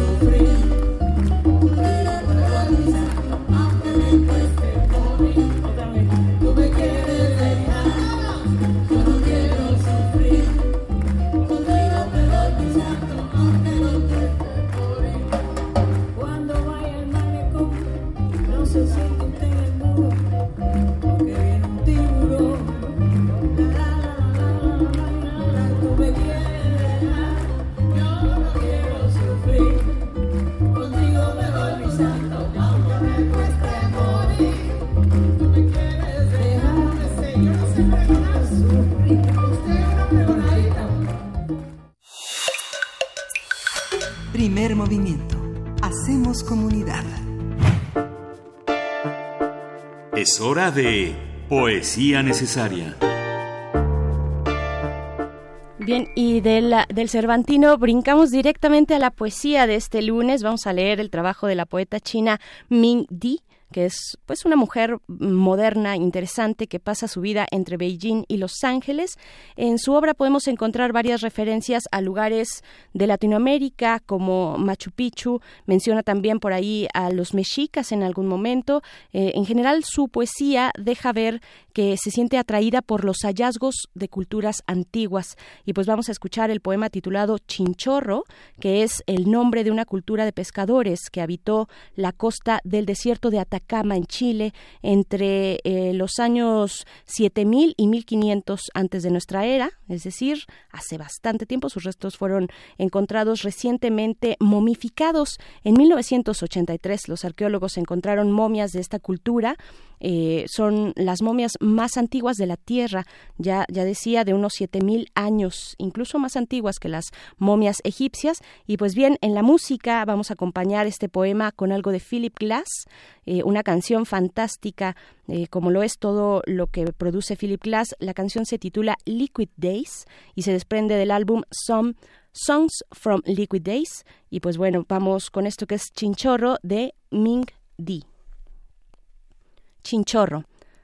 La muerte es un viaje de hibernación, un largo viaje para encontrar el alma propia, como una flor seca, aguardando retoñar cuando cambie el clima. Pero los humanos han perdido el arte de preservar sus cuerpos.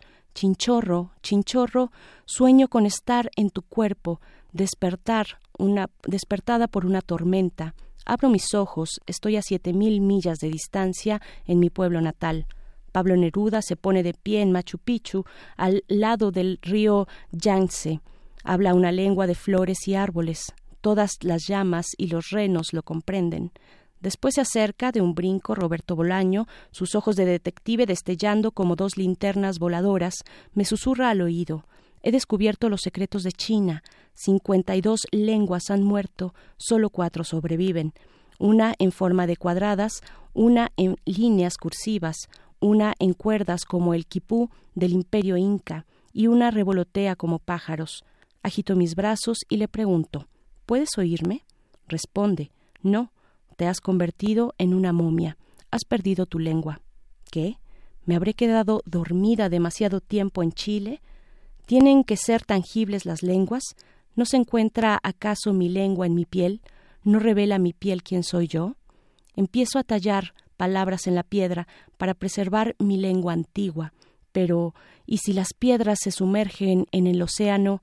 ¿Y por qué necesitamos una lengua?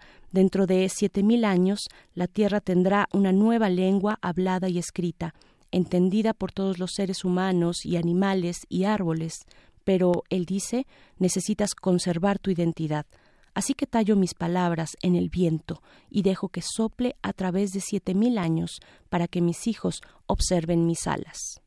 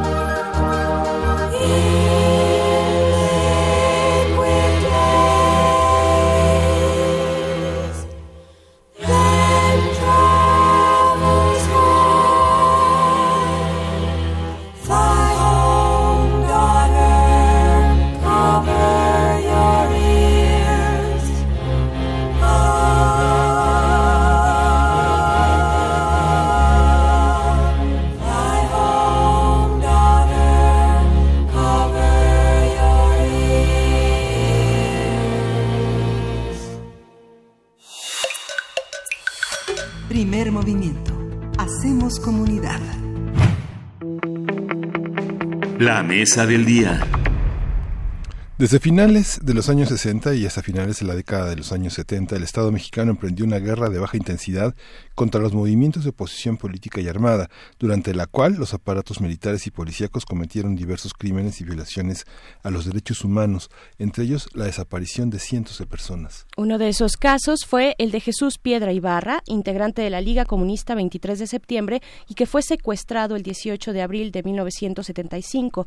Desde entonces, su madre, Rosario Ibarra, de Piedra, se convirtió en una activista y en 1977 fundó el Comité Pro Defensa de Presos Perseguidos, Desaparecidos y Exiliados Políticos, mejor conocido como el Comité Eureka.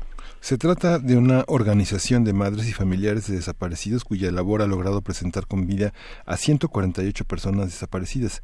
Sin embargo, las cifras de esta organización señalan que sigue sin conocerse el paradero de otras 557 personas. El lunes pasado, el Senado de la República decidió otorgar a Rosario Ibarra la medalla Belisario Domínguez para reconocer su labor por su lucha y defensa de las personas presas y desaparecidas en México. A partir de la decisión de otorgar la medalla Belisario Domínguez a Rosario Ibarra, vamos a hablar sobre los desaparecidos políticos en México durante la segunda mitad del siglo XX. Quiénes eran, cómo se manejó el discurso oficial en torno a ellos, cómo se ha ido recomponiendo esta versión hasta llegar al día de hoy. Está con nosotros la doctora Eugenia Alier Montaño, investigadora del Instituto de Investigaciones Sociales de la UNAM, y cuyo trabajo ha sido un gran testimonio sobre todo este proceso. Eugenia Alier, bienvenida, muchas gracias. Miguel Ángel Berenice, muchas gracias. Gracias. Siempre es un placer estar con ustedes. Al contrario, doctora, pues para hablar de este de este personaje, Rosario Ibarra de Piedra, de esta presea, esta medalla Belisario Domínguez, en qué contexto llega, pero sobre todo en qué contexto fue que eh, doña Rosario Ibarra pues emprendió su lucha, cómo mirar hacia atrás, hacia esa década entre los 60 y los años 70 también, qué significa para la vida política en nuestro país. Mira, a mí me gustaría comenzar eh, quizás recordando un poco que mm, ha habido como o hubo distintas formas de violencia de Estado desde los años 60 y hasta mediados de los años 80. Eh, comenzó, lo hemos platicado muchas veces, por ejemplo, con las grandes masacres como el 2 de octubre, el 10 de junio, pero en ese momento eh, lo que el Estado buscaba más era como lograr que la gente simplemente dejara de militar, ¿no? Como que mm, pudiera ser incluida en el gobierno o en algunas otras formas de militancia que no forzosamente fueran en contra del Estado. ¿no?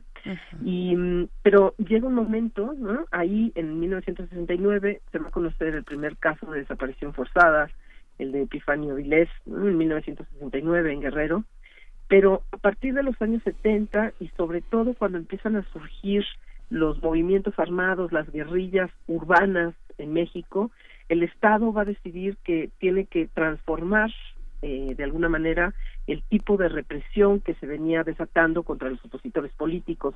Y ya no va a tratar de ser solamente la cooptación o estas masacres, por ejemplo, así como en, grandes urbes o en, en zonas rurales también, pero en contra de población indefensa, sino que va a ir directamente en contra tanto de las guerrillas urbanas que surgen más en los años 70 como de las rurales surgen desde los años 60 y entonces va a implementar la desaparición forzada como un mecanismo que de alguna forma iba a aterrorizar a la población porque eh, lo que ocurre con los desaparecidos es que nunca sabemos qué es lo que ha pasado con ellos. Podemos imaginarlo, pero no lo sabemos. Y eso es lo terrible de la desaparición. Claro, ¿qué se encuentra? Eh, no sabemos qué, pasó con ellos, con estas otras personas. El paradero de, dábamos la, la cifra, eh, por decir un número, pero finalmente lo sabemos, son personas, son luchas, son colectivos. Dábamos la cifra de 557 personas que no sabemos dónde está su paradero. ¿Qué, qué nos dicen los archivos? ¿Qué, cómo, ¿Cómo acercarnos a ese momento? ¿Qué es lo que se decía? Eh, ¿Qué podemos respaldar y qué queda todavía, digamos, en la opacidad de un gobierno que, que pues, de, de, de un partido político también, ¿no? Que no, que no iba a dar, digamos, su brazo a torcer, por decirlo de alguna manera, que iba a seguir imperando durante varios años más. Pero, ¿qué decir de lo que se tiene en los archivos, de lo que podemos recuperar? Así es, Berenice. Creo que es una paradoja porque la desaparición justamente pues es, es eso que tú estás diciendo, ¿no? Conlleva que el Estado, la desaparición forzada, no quiera reconocer, no quiera reconocerla, no quiera reconocer que existe, porque es el propio Estado el que la implementa para, desapara- para desaparecer al opositor político, para hacerlo, para aniquilarlo. Eh, y los archivos son una paradoja porque mm, uno podría creer que ahí está como la verdad histórica de lo que ocurrió con los desaparecidos y no está. Eh, hay distintos casos, hay distintas formas, entonces en algunos casos quizás dan como más elementos de lo que pudo haber ocurrido, pero en otros dicen que ya se liberó a gente cuando nunca se le liberó, o dicen que eh, fueron a la cárcel y no están en la cárcel, o dicen que desaparecieron y volvieron a aparecer y volvieron a desaparecer. Es decir, en realidad es eh, no es una verdad, digamos, histórica en el sentido de que podamos saber lo que realmente ocurrió, es una verdad de Estado, que es a veces el propio Estado el que miente en sus propios archivos, porque eh, de alguna manera los distintos gobiernos, los distintos funcionarios saben que es, es, esos archivos tarde o temprano van a ser conocidos por los historiadores y por la población. Entonces, uno trata también como de cubrirse las espaldas un poco con respecto a lo que puede estar pasando. Eh, si en los archivos estuviera lo que pasó con los desaparecidos, hace mucho que podríamos haberle dado una respuesta a los familiares, a las madres de desaparecidos políticos en México y en otras partes del mundo. Pero no está forzosamente ahí la verdad. E- Eso es, eso es lo más terrible. A veces la verdad está en los represores, en los victimarios, eh, que poco a poco pues han ido muriendo y cada vez van a, a, a ellos sí a desaparecer, ¿no? Van a, van a dejar de existir en este país y con ellos se irá una parte importante de lo ocurrido en torno a la violencia de Estado en México. Sí, lo que pasa es que el, te- el tejido social, la memoria histórica está muy desgarrada, eh, este, Eugenia, porque hay una hay una parte en la que lo vimos este 12 de octubre en la en las múltiples protestas de muchos grupos indígenas y lo acabamos de ver en Ecuador, como una como un país donde aparentemente la población está acostumbrada a inclinar, a, a mirar hacia abajo, este, ahora eh, tomaron tomaron como una especie de bastón de mando colectivo. Y lo y lo que pasa esta parte esta confrontación que hoy se tiene en la parte indígena con los distintos gobiernos estatales y federal eh, implicará una, una movilización de distintos órdenes porque la memoria la memoria de su pasado la memoria de su pasado transgredido pues está muy activa. Tú consideras que es uno de los motores de la protesta contemporánea en el territorio indígena en el territorio rural campesino obrero Lo que ocurrió en los años 70, pues la memoria digamos este desde quienes tienen un padre que la fue memoria a represor más largo plazo creo que sí, ¿no? En particular lo vivido, digamos, en torno a la represión de los años 60, 70 y 80, no, creo que no. no Pero, pero la memoria, sobre todo la memoria de la violencia en contra de los indígenas, eso definitivamente sí. Creo que tendríamos que justo poner en claro para aquellos que no tienen tan fresco este momento de la historia. Eh, ¿Qué, qué significaba? ¿De qué tipo de, de personas desaparecidas estamos hablando? ¿Qué significa la disidencia política en aquellos años? ¿Qué significó? ¿Cuáles eran estos grupos? Porque cuando hablamos de, de personas desaparecidas, pues tenemos un doloroso historial y una larga cuenta que saldar por parte del Estado y la sociedad en cuanto a desapariciones, desapariciones forzadas, eh, ejecuciones extrajudiciales, pero de acá, de este momento en el que mencionamos a Rosario Ibarra de Piedra, ¿de qué estamos hablando? Sí, eso, no, yo creo que por eso comenzaba como diciendo que hay como distintos momentos ahí, ¿no? Eh, en general, el Estado mexicano, digamos, por revolucionario, buscó ya sea la cooptación eh, o la eliminación o el encarcelamiento de los opositores políticos. Y creo que cuando uno ve la historia de la violencia de Estado en México, eso vemos como distintos periodos, hasta el 69, 71, eh, en términos generales se trata más como de la masacre, sobre todo a campesinos, ¿no? a campesinos que están militando para luchar porque lo, lo exigido durante la revelación, revolución, perdón, realmente eh, se cumpla.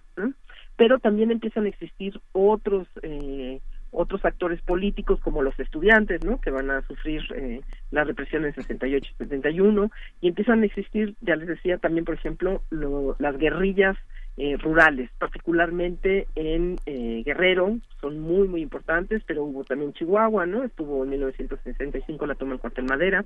En, en, en, Guerrero, particularmente, se trata de eh, campesinos, eso, ¿no? Que están, o que, que decidieron pasar a la clandestinidad para luchar por otro orden social y ahí el gobierno va a atacar frontalmente, sobre todo a partir de los años 70, cuando surgen las organizaciones eh, guerrilleras en, eh, en los centros urbanos, ¿no? por ejemplo, ya hablaban ustedes desde el principio de la Liga Comunista 23 de septiembre, eh, que es la agrupación más importante de la guerrilla en México, pero hubo por lo menos tres, tres, eh, tres decenas de, de distintos movimientos armados. Y entonces es contra esos, contra los que particularmente el Estado va a implementar la desaparición forzada, que va a estar sí, alrededor de los 600 ¿no? eh, desaparecidos. Y mm, lo, lo que el Estado pretende pues es acabar, es aniquilar a la guerrilla en México y es particularmente contra ellos. Va a haber otras disidencias en esos mismos momentos, están los sindicalistas, por ejemplo, ¿no? están todavía los estudiantes, están, eh, digamos, los opositores políticos que pertenecen a partidos legales, pero a ellos se les va a tratar de otra manera. Particularmente los desaparecidos son eh, guerrilleros rurales y urbanos, ¿no? que pueden venir de extracción campesina o de extracción estudiantil, y que han decidido tratar de cambiar el orden social y el gobierno va a, a, reaccionar contra ellos en buena medida desapareciéndolos. No solo desapareciéndolos porque también hubo encarcelamiento, como bien lo decían, eh, y hubo también exilio, hubo mucha gente que se tuvo que ir fuera del país a vivir.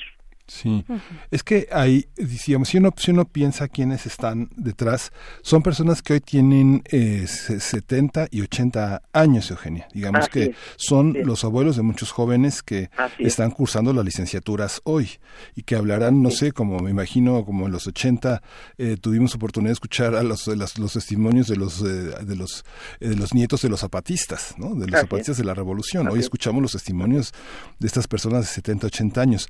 Muchos están en el poder, pero muchos están, eh, eh, están fuera. Yo, fíjate que me remito un poco a este texto que publicó el domingo en la jornada Elena Poniatowska sobre Rosario Ibarra, que es muy interesante porque hay todo un recuento de muchas de las personas que participaron activamente políticamente en esos años y que hoy, pues, como se dice vulgarmente, ya están de salida, están jubilados, están enfermos, están cansados, pero yo creo que muchos de ellos no están, no están en silencio, ¿no? ¿O ¿Tú qué piensas?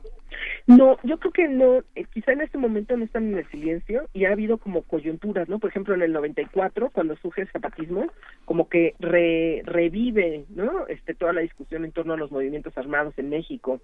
Eh, y hubo otros momentos, eh, recordemos, por ejemplo, la huelga de hambre que hacen en el 78, ¿no? Las, eh, las, las, las mujeres, particularmente mujeres, pero eran familiares en general, de eh, desaparecidos políticos, ya el Comité Eureka, la hacen en frente de catedral, tienen un gran apoyo social de alguna manera. ¿no? Creo que los primeros años contaron con un gran apoyo, pero después fue decayendo ese apoyo y en efecto yo sí creo que hay un como un borramiento, como más no no silenciamiento, porque no creo que nadie haya querido silenciar en realidad ese periodo, pero sí está en el olvido.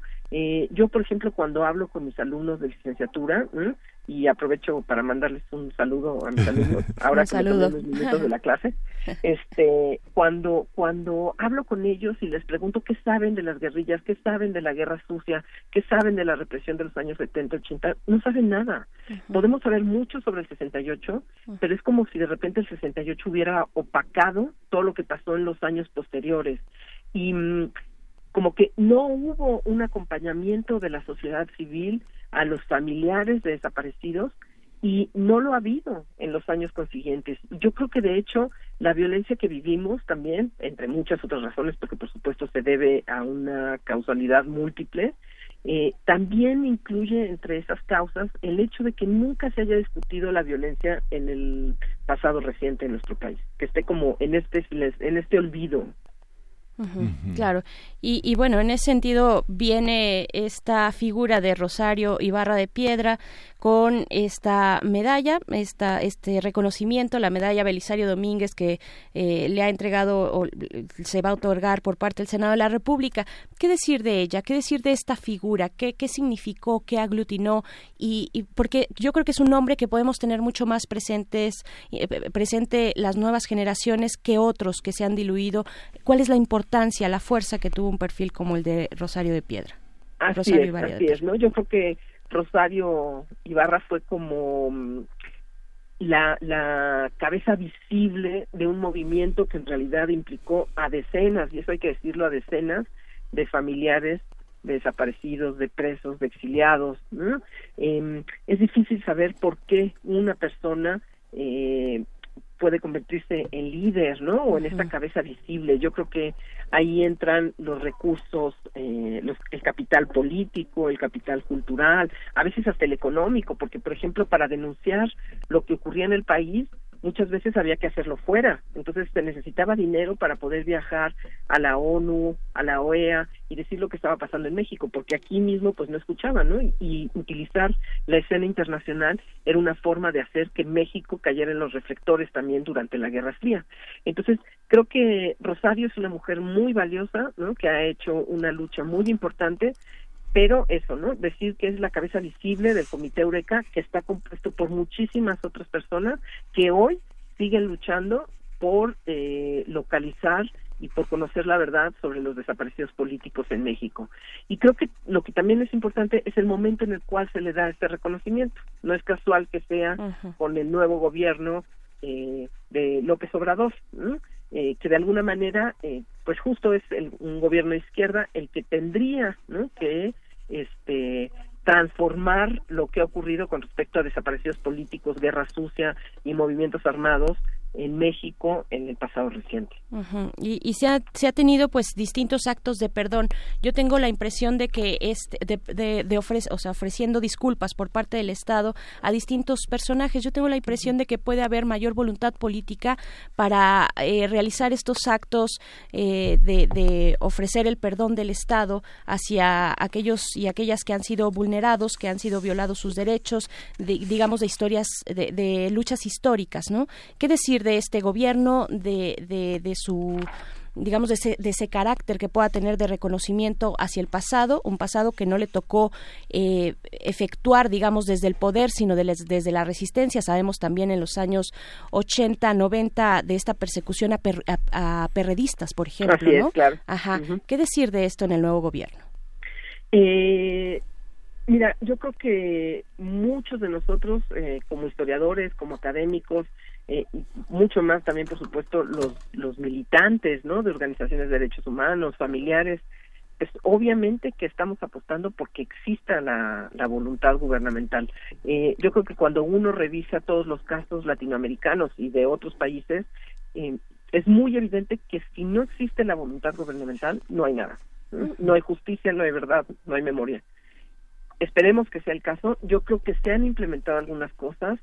Creo que lo más importante no son los pedidos de perdón, sino eh, que realmente se permita, por ejemplo, que la justicia penal pueda llevar a cabo su labor, que efectivamente las comisiones de verdad o de búsqueda que se implementen puedan, no, no tengan eh, nada que les esté frenando el paso para que puedan avanzar. Entonces, en efecto, dentro de la comisión eh, de búsqueda de personas desaparecidas que se creó en México, hay una sección eh, a cargo de Javier Yankelevich que se encarga en particular de los desaparecidos políticos de la guerra sucia. Eh, es difícil en este momento, me parece, saber qué tanta voluntad está ahí o no. Eh, conociendo otros casos en América Latina, eh, por ejemplo, el Uruguay, cuando llega el gobierno de Tabaré Vázquez, cuando llega a la izquierda, eh, dan dinero para que historiadores, académicos se pongan a investigar lo que ocurrió con los desaparecidos. Hasta el momento han localizado más de 25 cuerpos de cerca de 200, o sea, un 10%, que es bastante, la verdad, para desaparecidos. Y además han podido darle una ficha técnica a cada familiar sobre lo que se ha podido averiguar de ello. Algo así, que algo así hiciera eh, este nuevo gobierno en México, que realmente hubiera el interés para que se pudieran conseguir esas pequeñas cosas, sería un paso muy, muy importante. Entonces yo creo que justicia es fundamental, ¿no? que si se implementan los juicios realmente se puedan llevar a cabo y haya eh, consecuencias legales para los represores. Creo que es muy importante también que se trate de lograr la verdad histórica hasta donde se pueda, porque hay un límite cuando se trata de desaparecidos eh, y que en este sentido pues sí que también se, se le dé importancia a la memoria eh, a través de iniciativas como las que se han creído por ejemplo creado no por ejemplo este de estos memoriales que se están creando del pedido de perdón de darle la palabra también a quienes eh, vivieron la represión Así es. Bien, pues agradecemos mucho esta conversación, doctora Eugenia Alier Montaño. Eh, la verdad, la justicia, pues es todavía, y la memoria de las víctimas también es esta exigencia que continúa en nuestro país. Muchísimas gracias. al contrario les agradezco muchísimo por el espacio Sí. Al contrario, pues vamos con música, Sí. Miguel Ángel. La literatura no ha, no, ha, no ha cedido en ese territorio. Cierto. Hay un gran libro de Fritz Gorner, Los años heridos, la historia de la guerrilla en México, 1968-1985, editado por Planeta, que vale la pena seguir. Es un eh, Fritz Glockner es un historiador nacido en 1961, tiene 58 años y le tocó ser el hijo de esta generación que apostó, que luchó y que ahora tiene de alguna manera la responsabilidad de hacer la historia, ¿no?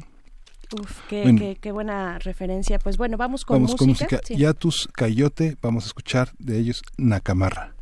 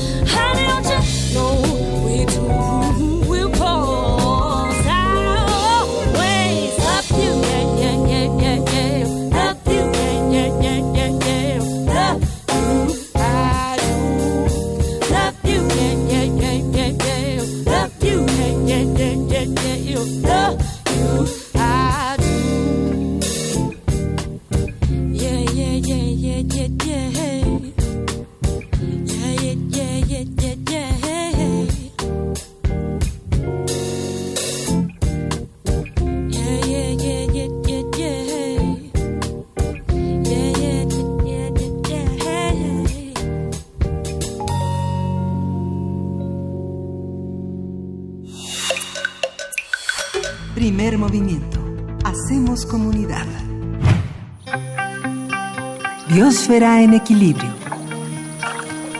Y como cada lunes ya se encuentra en la línea la doctora Clementina Equigua, bióloga, doctora en ciencias de la Facultad de Ciencias de la UNAM. Doctora, muy buenos días. Buenos días, ¿cómo están? Pues con muchas ganas de, de escuchar eh, pues la presentación del día de hoy, el tema del día de hoy en este lunes, hablar sobre las áreas naturales protegidas, mucho más protegidas que su biodiversidad.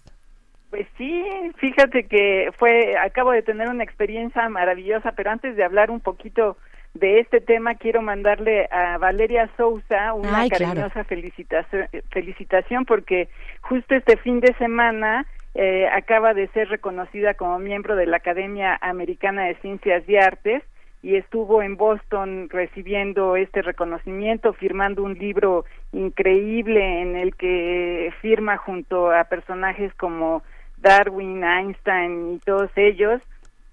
Y hablé yo un poco de este evento el 8 de mayo de este año, entonces bueno, lo quiero aprovechar para, para decirlo porque como siempre digo, pues todas las mujeres de nuestro instituto son un orgullo. Totalmente. Eh, y bueno, quería hablar de, de esta experiencia que tuve en, eh, en Puebla y en, y en Oaxaca, porque pues estuve visitando unas áreas, dos, un- tres áreas eh, protegidas, dos áreas naturales protegidas. Y bueno, un poco para poner en contexto, eh, la eh, Unión Internacional para la Conservación de la Naturaleza define a las áreas protegidas como el cimiento de la conservación de la biodiversidad, porque salva- salvaguardan la naturaleza y los recursos natura- natura- naturales, culturales, mejoran los medios de vida e impulsan el desarrollo sostenible. En todo el mundo hay áreas naturales protegidas y quizá nunca nos hemos puesto a pensar que estos sitios existen desde hace pues unos dos mil años. Eh, los ejemplos de esto están asociados a, a las realezas, ¿no? Eran estos campos de caza que ellos mantenían para pues su propio beneficio, digámoslo así. Y hay registros de esto en China, en la India, en Europa, y no es hasta 1776 que tenemos un pre- primer registro, digámoslo, legal de un área protegida. Y es, eh, a mí me sorprendió encontrar este dato, es en Tobago, es una reserva forestal que, protege la cordillera principal de Tobago. Y en nuestro continente, una de las primeras áreas protegidas con esta idea moderna, pues es el famoso Parque Nacional de Yellowstone, que fue decretado en 1872. En México, nuestra área protegida más antigua es el Desierto de los Leones, que fue declarada Parque Nacional durante el gobierno de Venustiano Carranza el 27 de noviembre de 1917. Y eh, como dije en esta participación del 27 de junio, bueno, estas áreas son un pretexto para acercarse a la naturaleza. Y en esta, eh, la semana anterior, o sea, hace dos semanas, estuve en la Reserva de la Biosfera de Tehuacán, Cuicatlán, que está en el estado de Puebla. Es una región espectacular con millones de cactus co- columnares que a mí me parece que son alfileres que están saliendo del suelo, ¿no? Como si fueran alfileres gigantes. Y es una maravilla, ¿no? Entonces, En el Jardín Botánico Elia Bravo Liz, que está en Zapotitlán, Puebla, en el corazón de este valle de Tehuacán, eh, está eh, este jardín manejado sobre todo por, por gente comunal que te llevan a recorrer el sitio, te explican de las zonas, ¿no? Eh, yo no sabía, por ejemplo, que en esa región tienen de los registros culturales más notables de nuestro continente, porque ahí eh, las poblaciones eh, prehispánicas eh, construyeron acueductos, canales, pozos, terrazas y represas que, co- que constituyen el sistema de irrigación más antiguo y más diverso de, y complejo en nuestro continente. Desde el punto de vista biológico y cultural, en el Valle de Tehuacán hay e- evidencias de las primeras plantas domesticadas eh, que son de los restos más antiguos del mundo. También es, es sorprendente, ¿no? Y eh, más, eh, eh, un poquito más allá, digamos, eh, hacia la región, hacia Oaxaca, está el poblado de San Juan Raya, que también tiene otras cosas espectaculares, ¿no? Que son eh, los fósiles que están a flor del suelo, ¿no? Y esta zona está regida por usos y costumbres de la zona y también son los comuneros los que te llevan a recorrer todo todo el lugar, ¿no? En Oaxaca visité las cuevas prehistóricas de Yagul y Mitla, que también son un patrimonio reconocido por la UNESCO y son patrimonio de la humanidad y también ahí están de los restos más antiguos de, domesticación en nuestro país, ¿no? Ahí los los restos son de 8000 a 6500 años antes de nuestra era. En esta región que se llaman cuevas de Huilanacuitz, eh, están se demuestra la domesticación de diversos tipos de calabazas, frijoles y maíz. Entonces, bueno, es, es una experiencia impresionante.